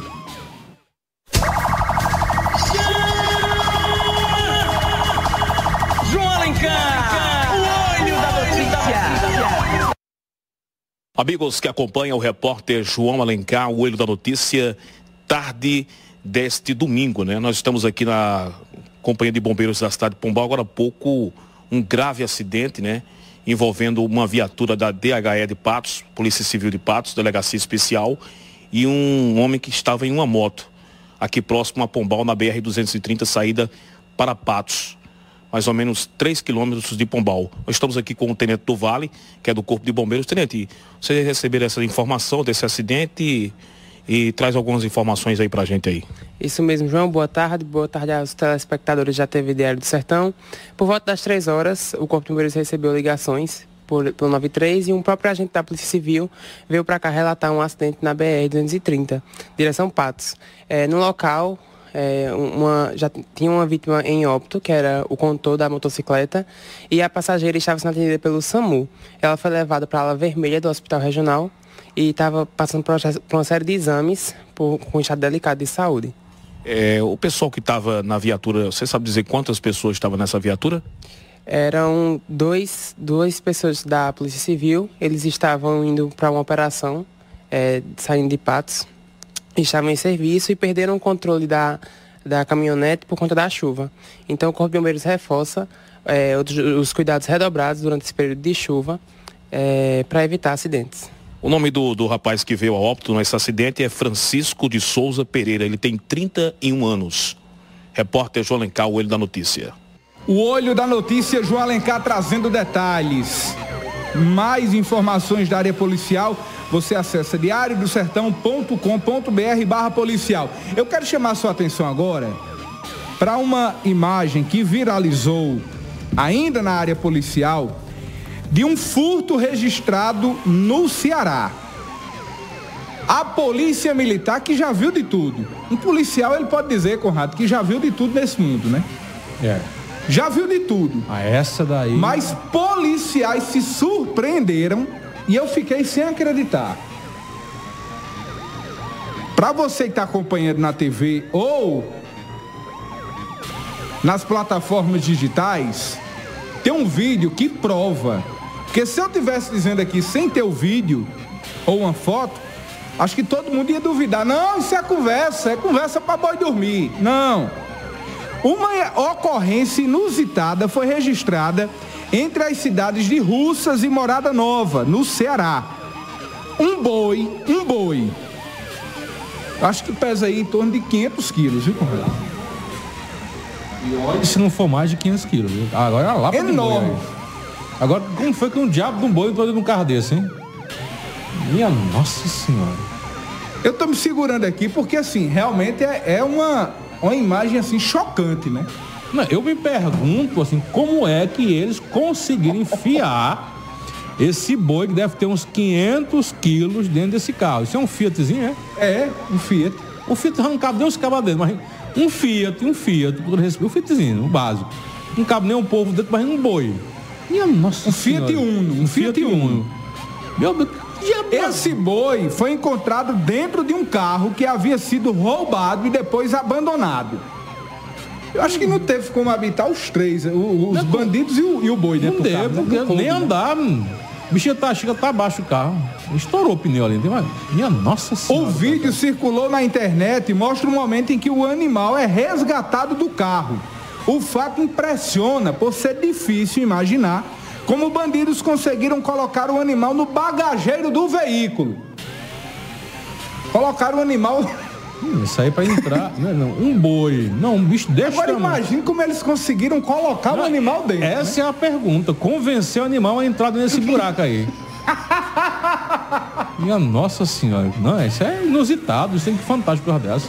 Uma equipe do batalhão de policiamento abordou o veículo em uma área de difícil acesso na zona rural de Morada o, Nova. E o bicho tem uma lapa de chifre aí. Rapaz, aí é, é, uma, é inacreditável, viu?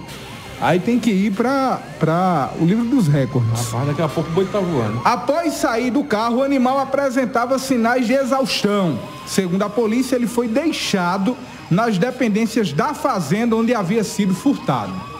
Você vê que a bandidagem, a bandidagem sem nenhum escrúpulo, ultrapassando todo e qualquer limite.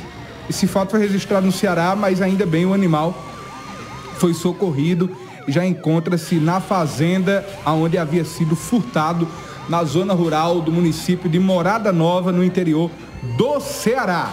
Vamos agora à capital João Pessoa. O jornalista Luiz Adriano, da redação do Portal Diário, vai trazer detalhes sobre a interminável greve dos servidores da Prefeitura de Bahia, na região metropolitana da Grande João Pessoa. Aquele abraço, Luiz. Boa tarde, boa semana. Segundou, Luiz Adriano. João Pessoa em linha direta. João Pessoa em linha direta.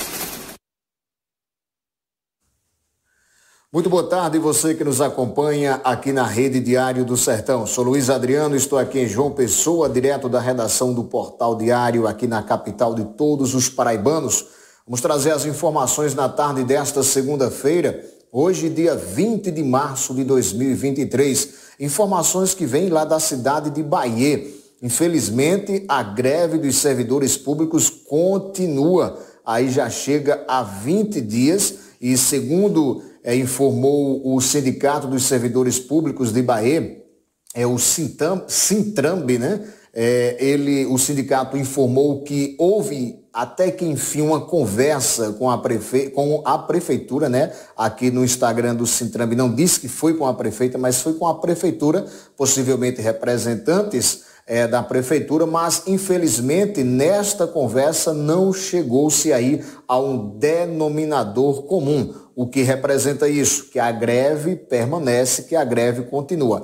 Aqui no, no Instagram é, do sindicato diz o seguinte: a gestão informou que a prefeitura não tem recursos para atender os pleitos dos servidores e coloca em caixa alta, em letras maiúsculas, não apresentou propostas. Aí continua, para nenhuma categoria, apenas promessas de estudos e de possíveis entradas de recursos é, a serem destinadas a atender alguma pauta no meio do ano, ou seja, no mês de junho, é, que ele, o sindicato disse que vai explicar em uma Assembleia Geral que está havendo essa convocação para esta Assembleia Geral no dia 22 de março, ou seja, na próxima quarta-feira, às 9 horas da manhã, na sede do Sintrambe, lá na cidade de Bahia, aqui na região metropolitana de João Pessoa. Então, esta é a situação é, dos servidores de Bahia. Continua, a greve permanece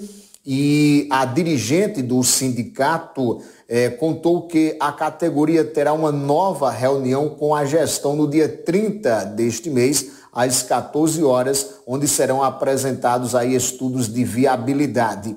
As principais pautas é, é, da greve são aí o cumprimento dos planos de cargos, carreiras e remuneração, o conhecido como PCCR, das categorias, com respectivos reajustes salariais e o cumprimento dos pisos e direitos conquistados e previstos em lei. Portanto, está aí a situação da greve em Bahia. Houve, de fato, uma conversa com a gestão, mas nada houve um acordo, não houve um acordo de fato. A greve permanece, quarta-feira terá uma Assembleia Geral e, segundo é, a presidente é, do sindicato, ela disse aí que no dia 30 haverá uma nova conversa com a gestão para tentar novamente viabilizar essa situação dos servidores de Bahia. É uma situação degradante. Esta é a nossa informação na tarde desta segunda-feira. Desejamos a você é uma ótima tarde e amanhã retornaremos com mais informações aqui na Rede Diário do Sertão. Até lá, se Deus quiser.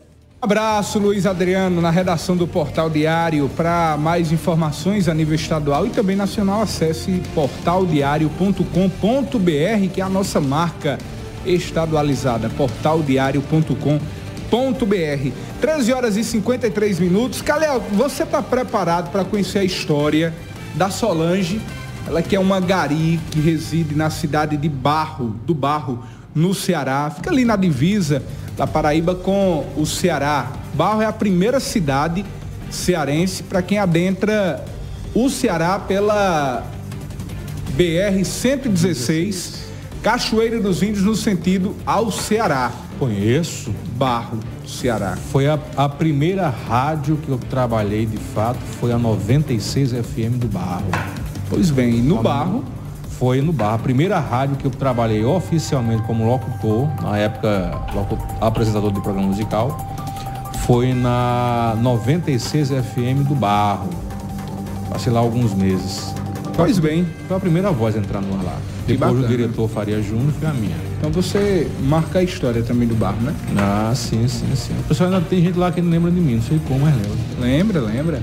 Na e mesma época trabalhou lá o Júnior Soares, fazia um programa matinal, o Júnior Soares, e também Fátima Uchoa, que hoje está em Brasília. Brasília. Três, dois, dois de Cajazeiras, né? Eu e Fátima, e o Júnior Soares, Cachoeira dos Índios.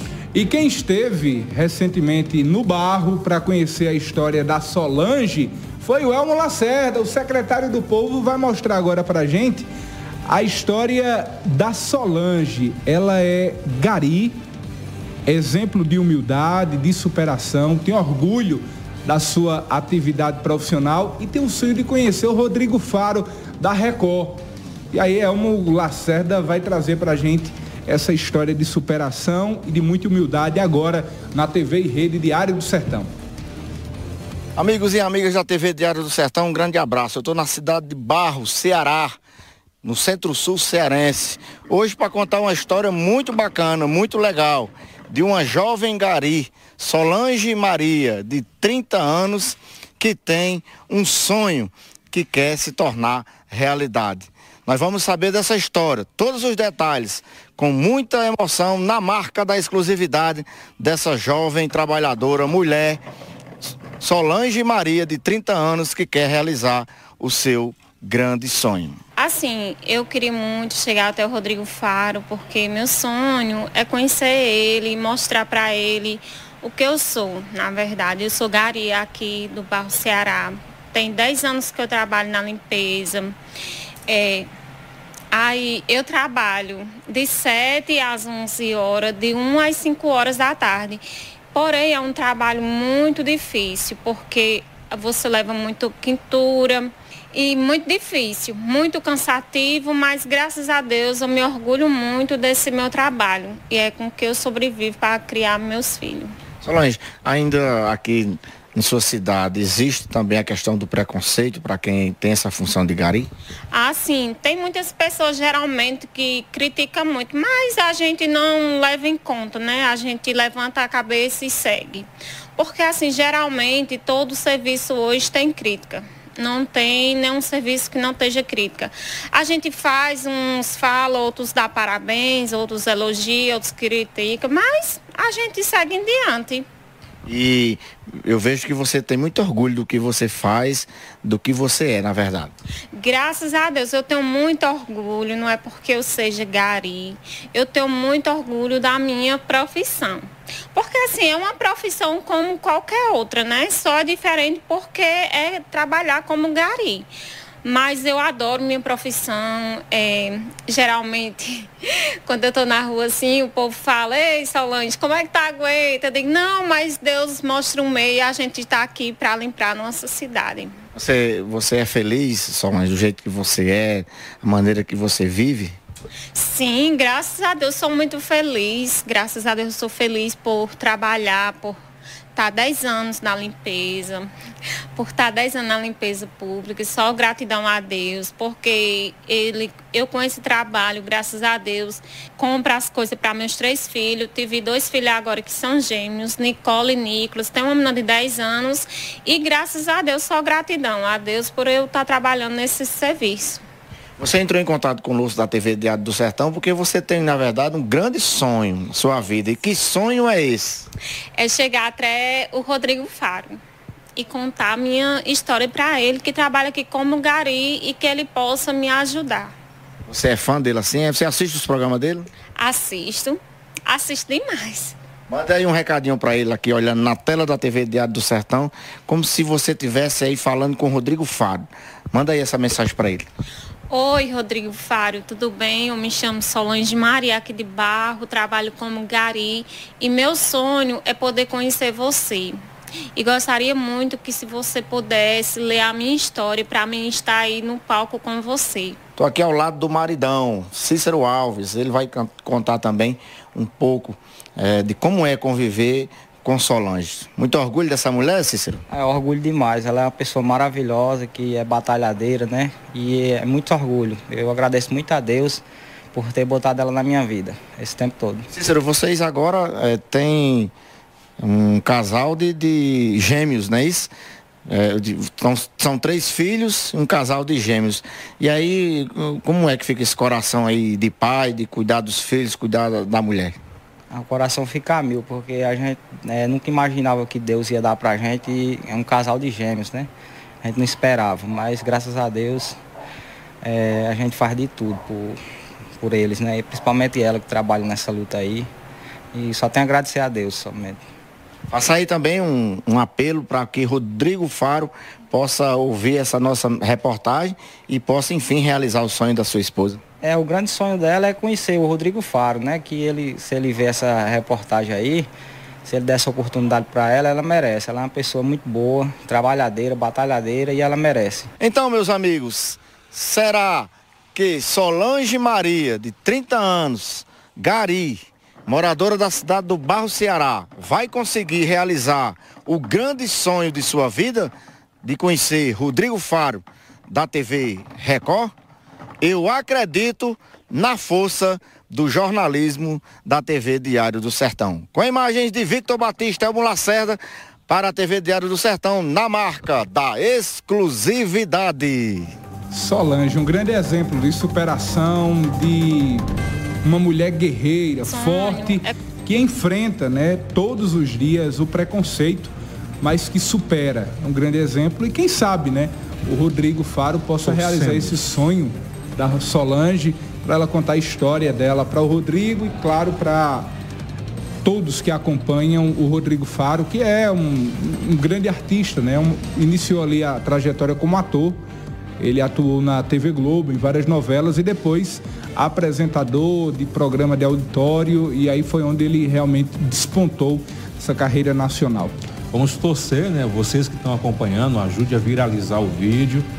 É, bota o, rede, o, vídeo nas suas redes sociais, marque a TV Record, marque, marque o Rodrigo Faro, né? Ele tem o Instagram dele e faça com que o vídeo chegue até ele. Que eu tenho certeza que se ele souber a produção, vai mandar chamar ela. Eu faço com certeza. Eu acredito no poder. Eu também acredito, no jornalismo da TV Diário Sertão. E com todos, certeza. E todos que ela chegue lá, consiga uma mulher guerreira. Parabéns para Elmo, né? Que foi, é, assim, muito... Teve essa sensibilidade, é, essa visão e sensibilidade. Foi realmente agraciado em mostrar uma, uma história como essa. É uma, uma, uma grande alegria, né? Com certeza. Torço que tudo dê certo. Conrado, no finalzinho aqui do programa, atenção Rede Diário do Sertão, no final do programa vamos celebrar a vida do João Victor Batista, ele que é aí nosso colega de trabalho, né? A Poliana Santos, a nossa diretora, que aniversariou também ontem, nesse final de semana, ontem, domingo, dia 19, foi o aniversário da Poliana. E hoje o aniversário de Victor Batista, o João Victor, para os íntimos e próximos.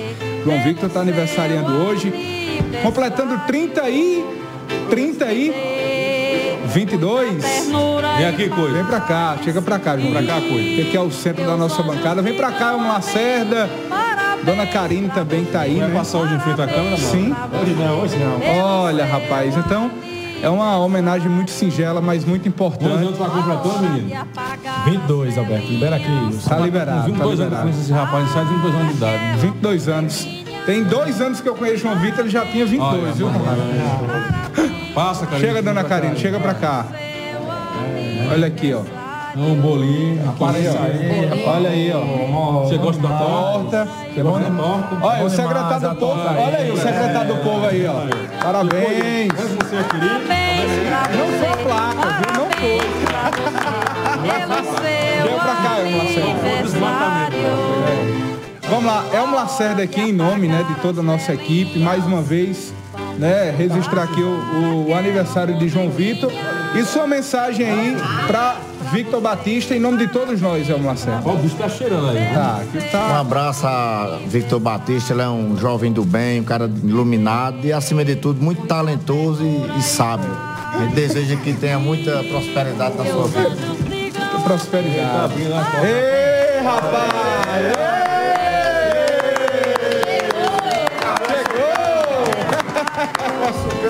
Chegou! Vai aposentar aquela mochila nova Bacana, rapaz. Ótimo aqui, ó. Muito bem. Ele é um estudante.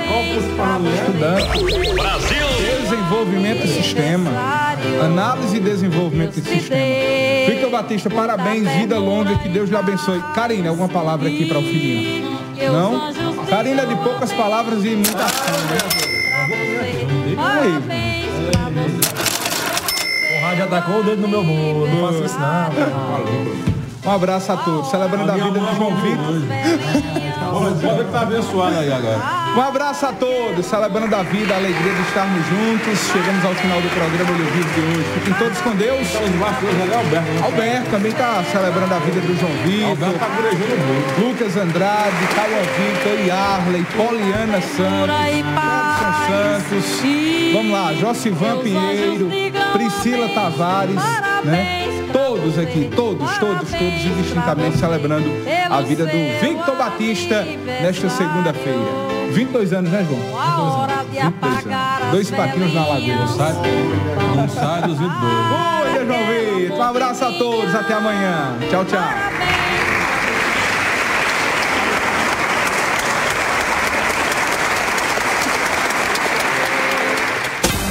Policial. Política, entretenimento, entrevista, educação, saúde, cultura. Link ao vivo. Olho vivo. Diferente para ser igual a você. O Sertão agora é notícia. TV Diário do Sertão. Melhor pelo menor preço, você só encontra na Leia Livraria e Magazine. Material para escritório, livros, papelaria, material esportivo, utilidades domésticas, presentes, brinquedos,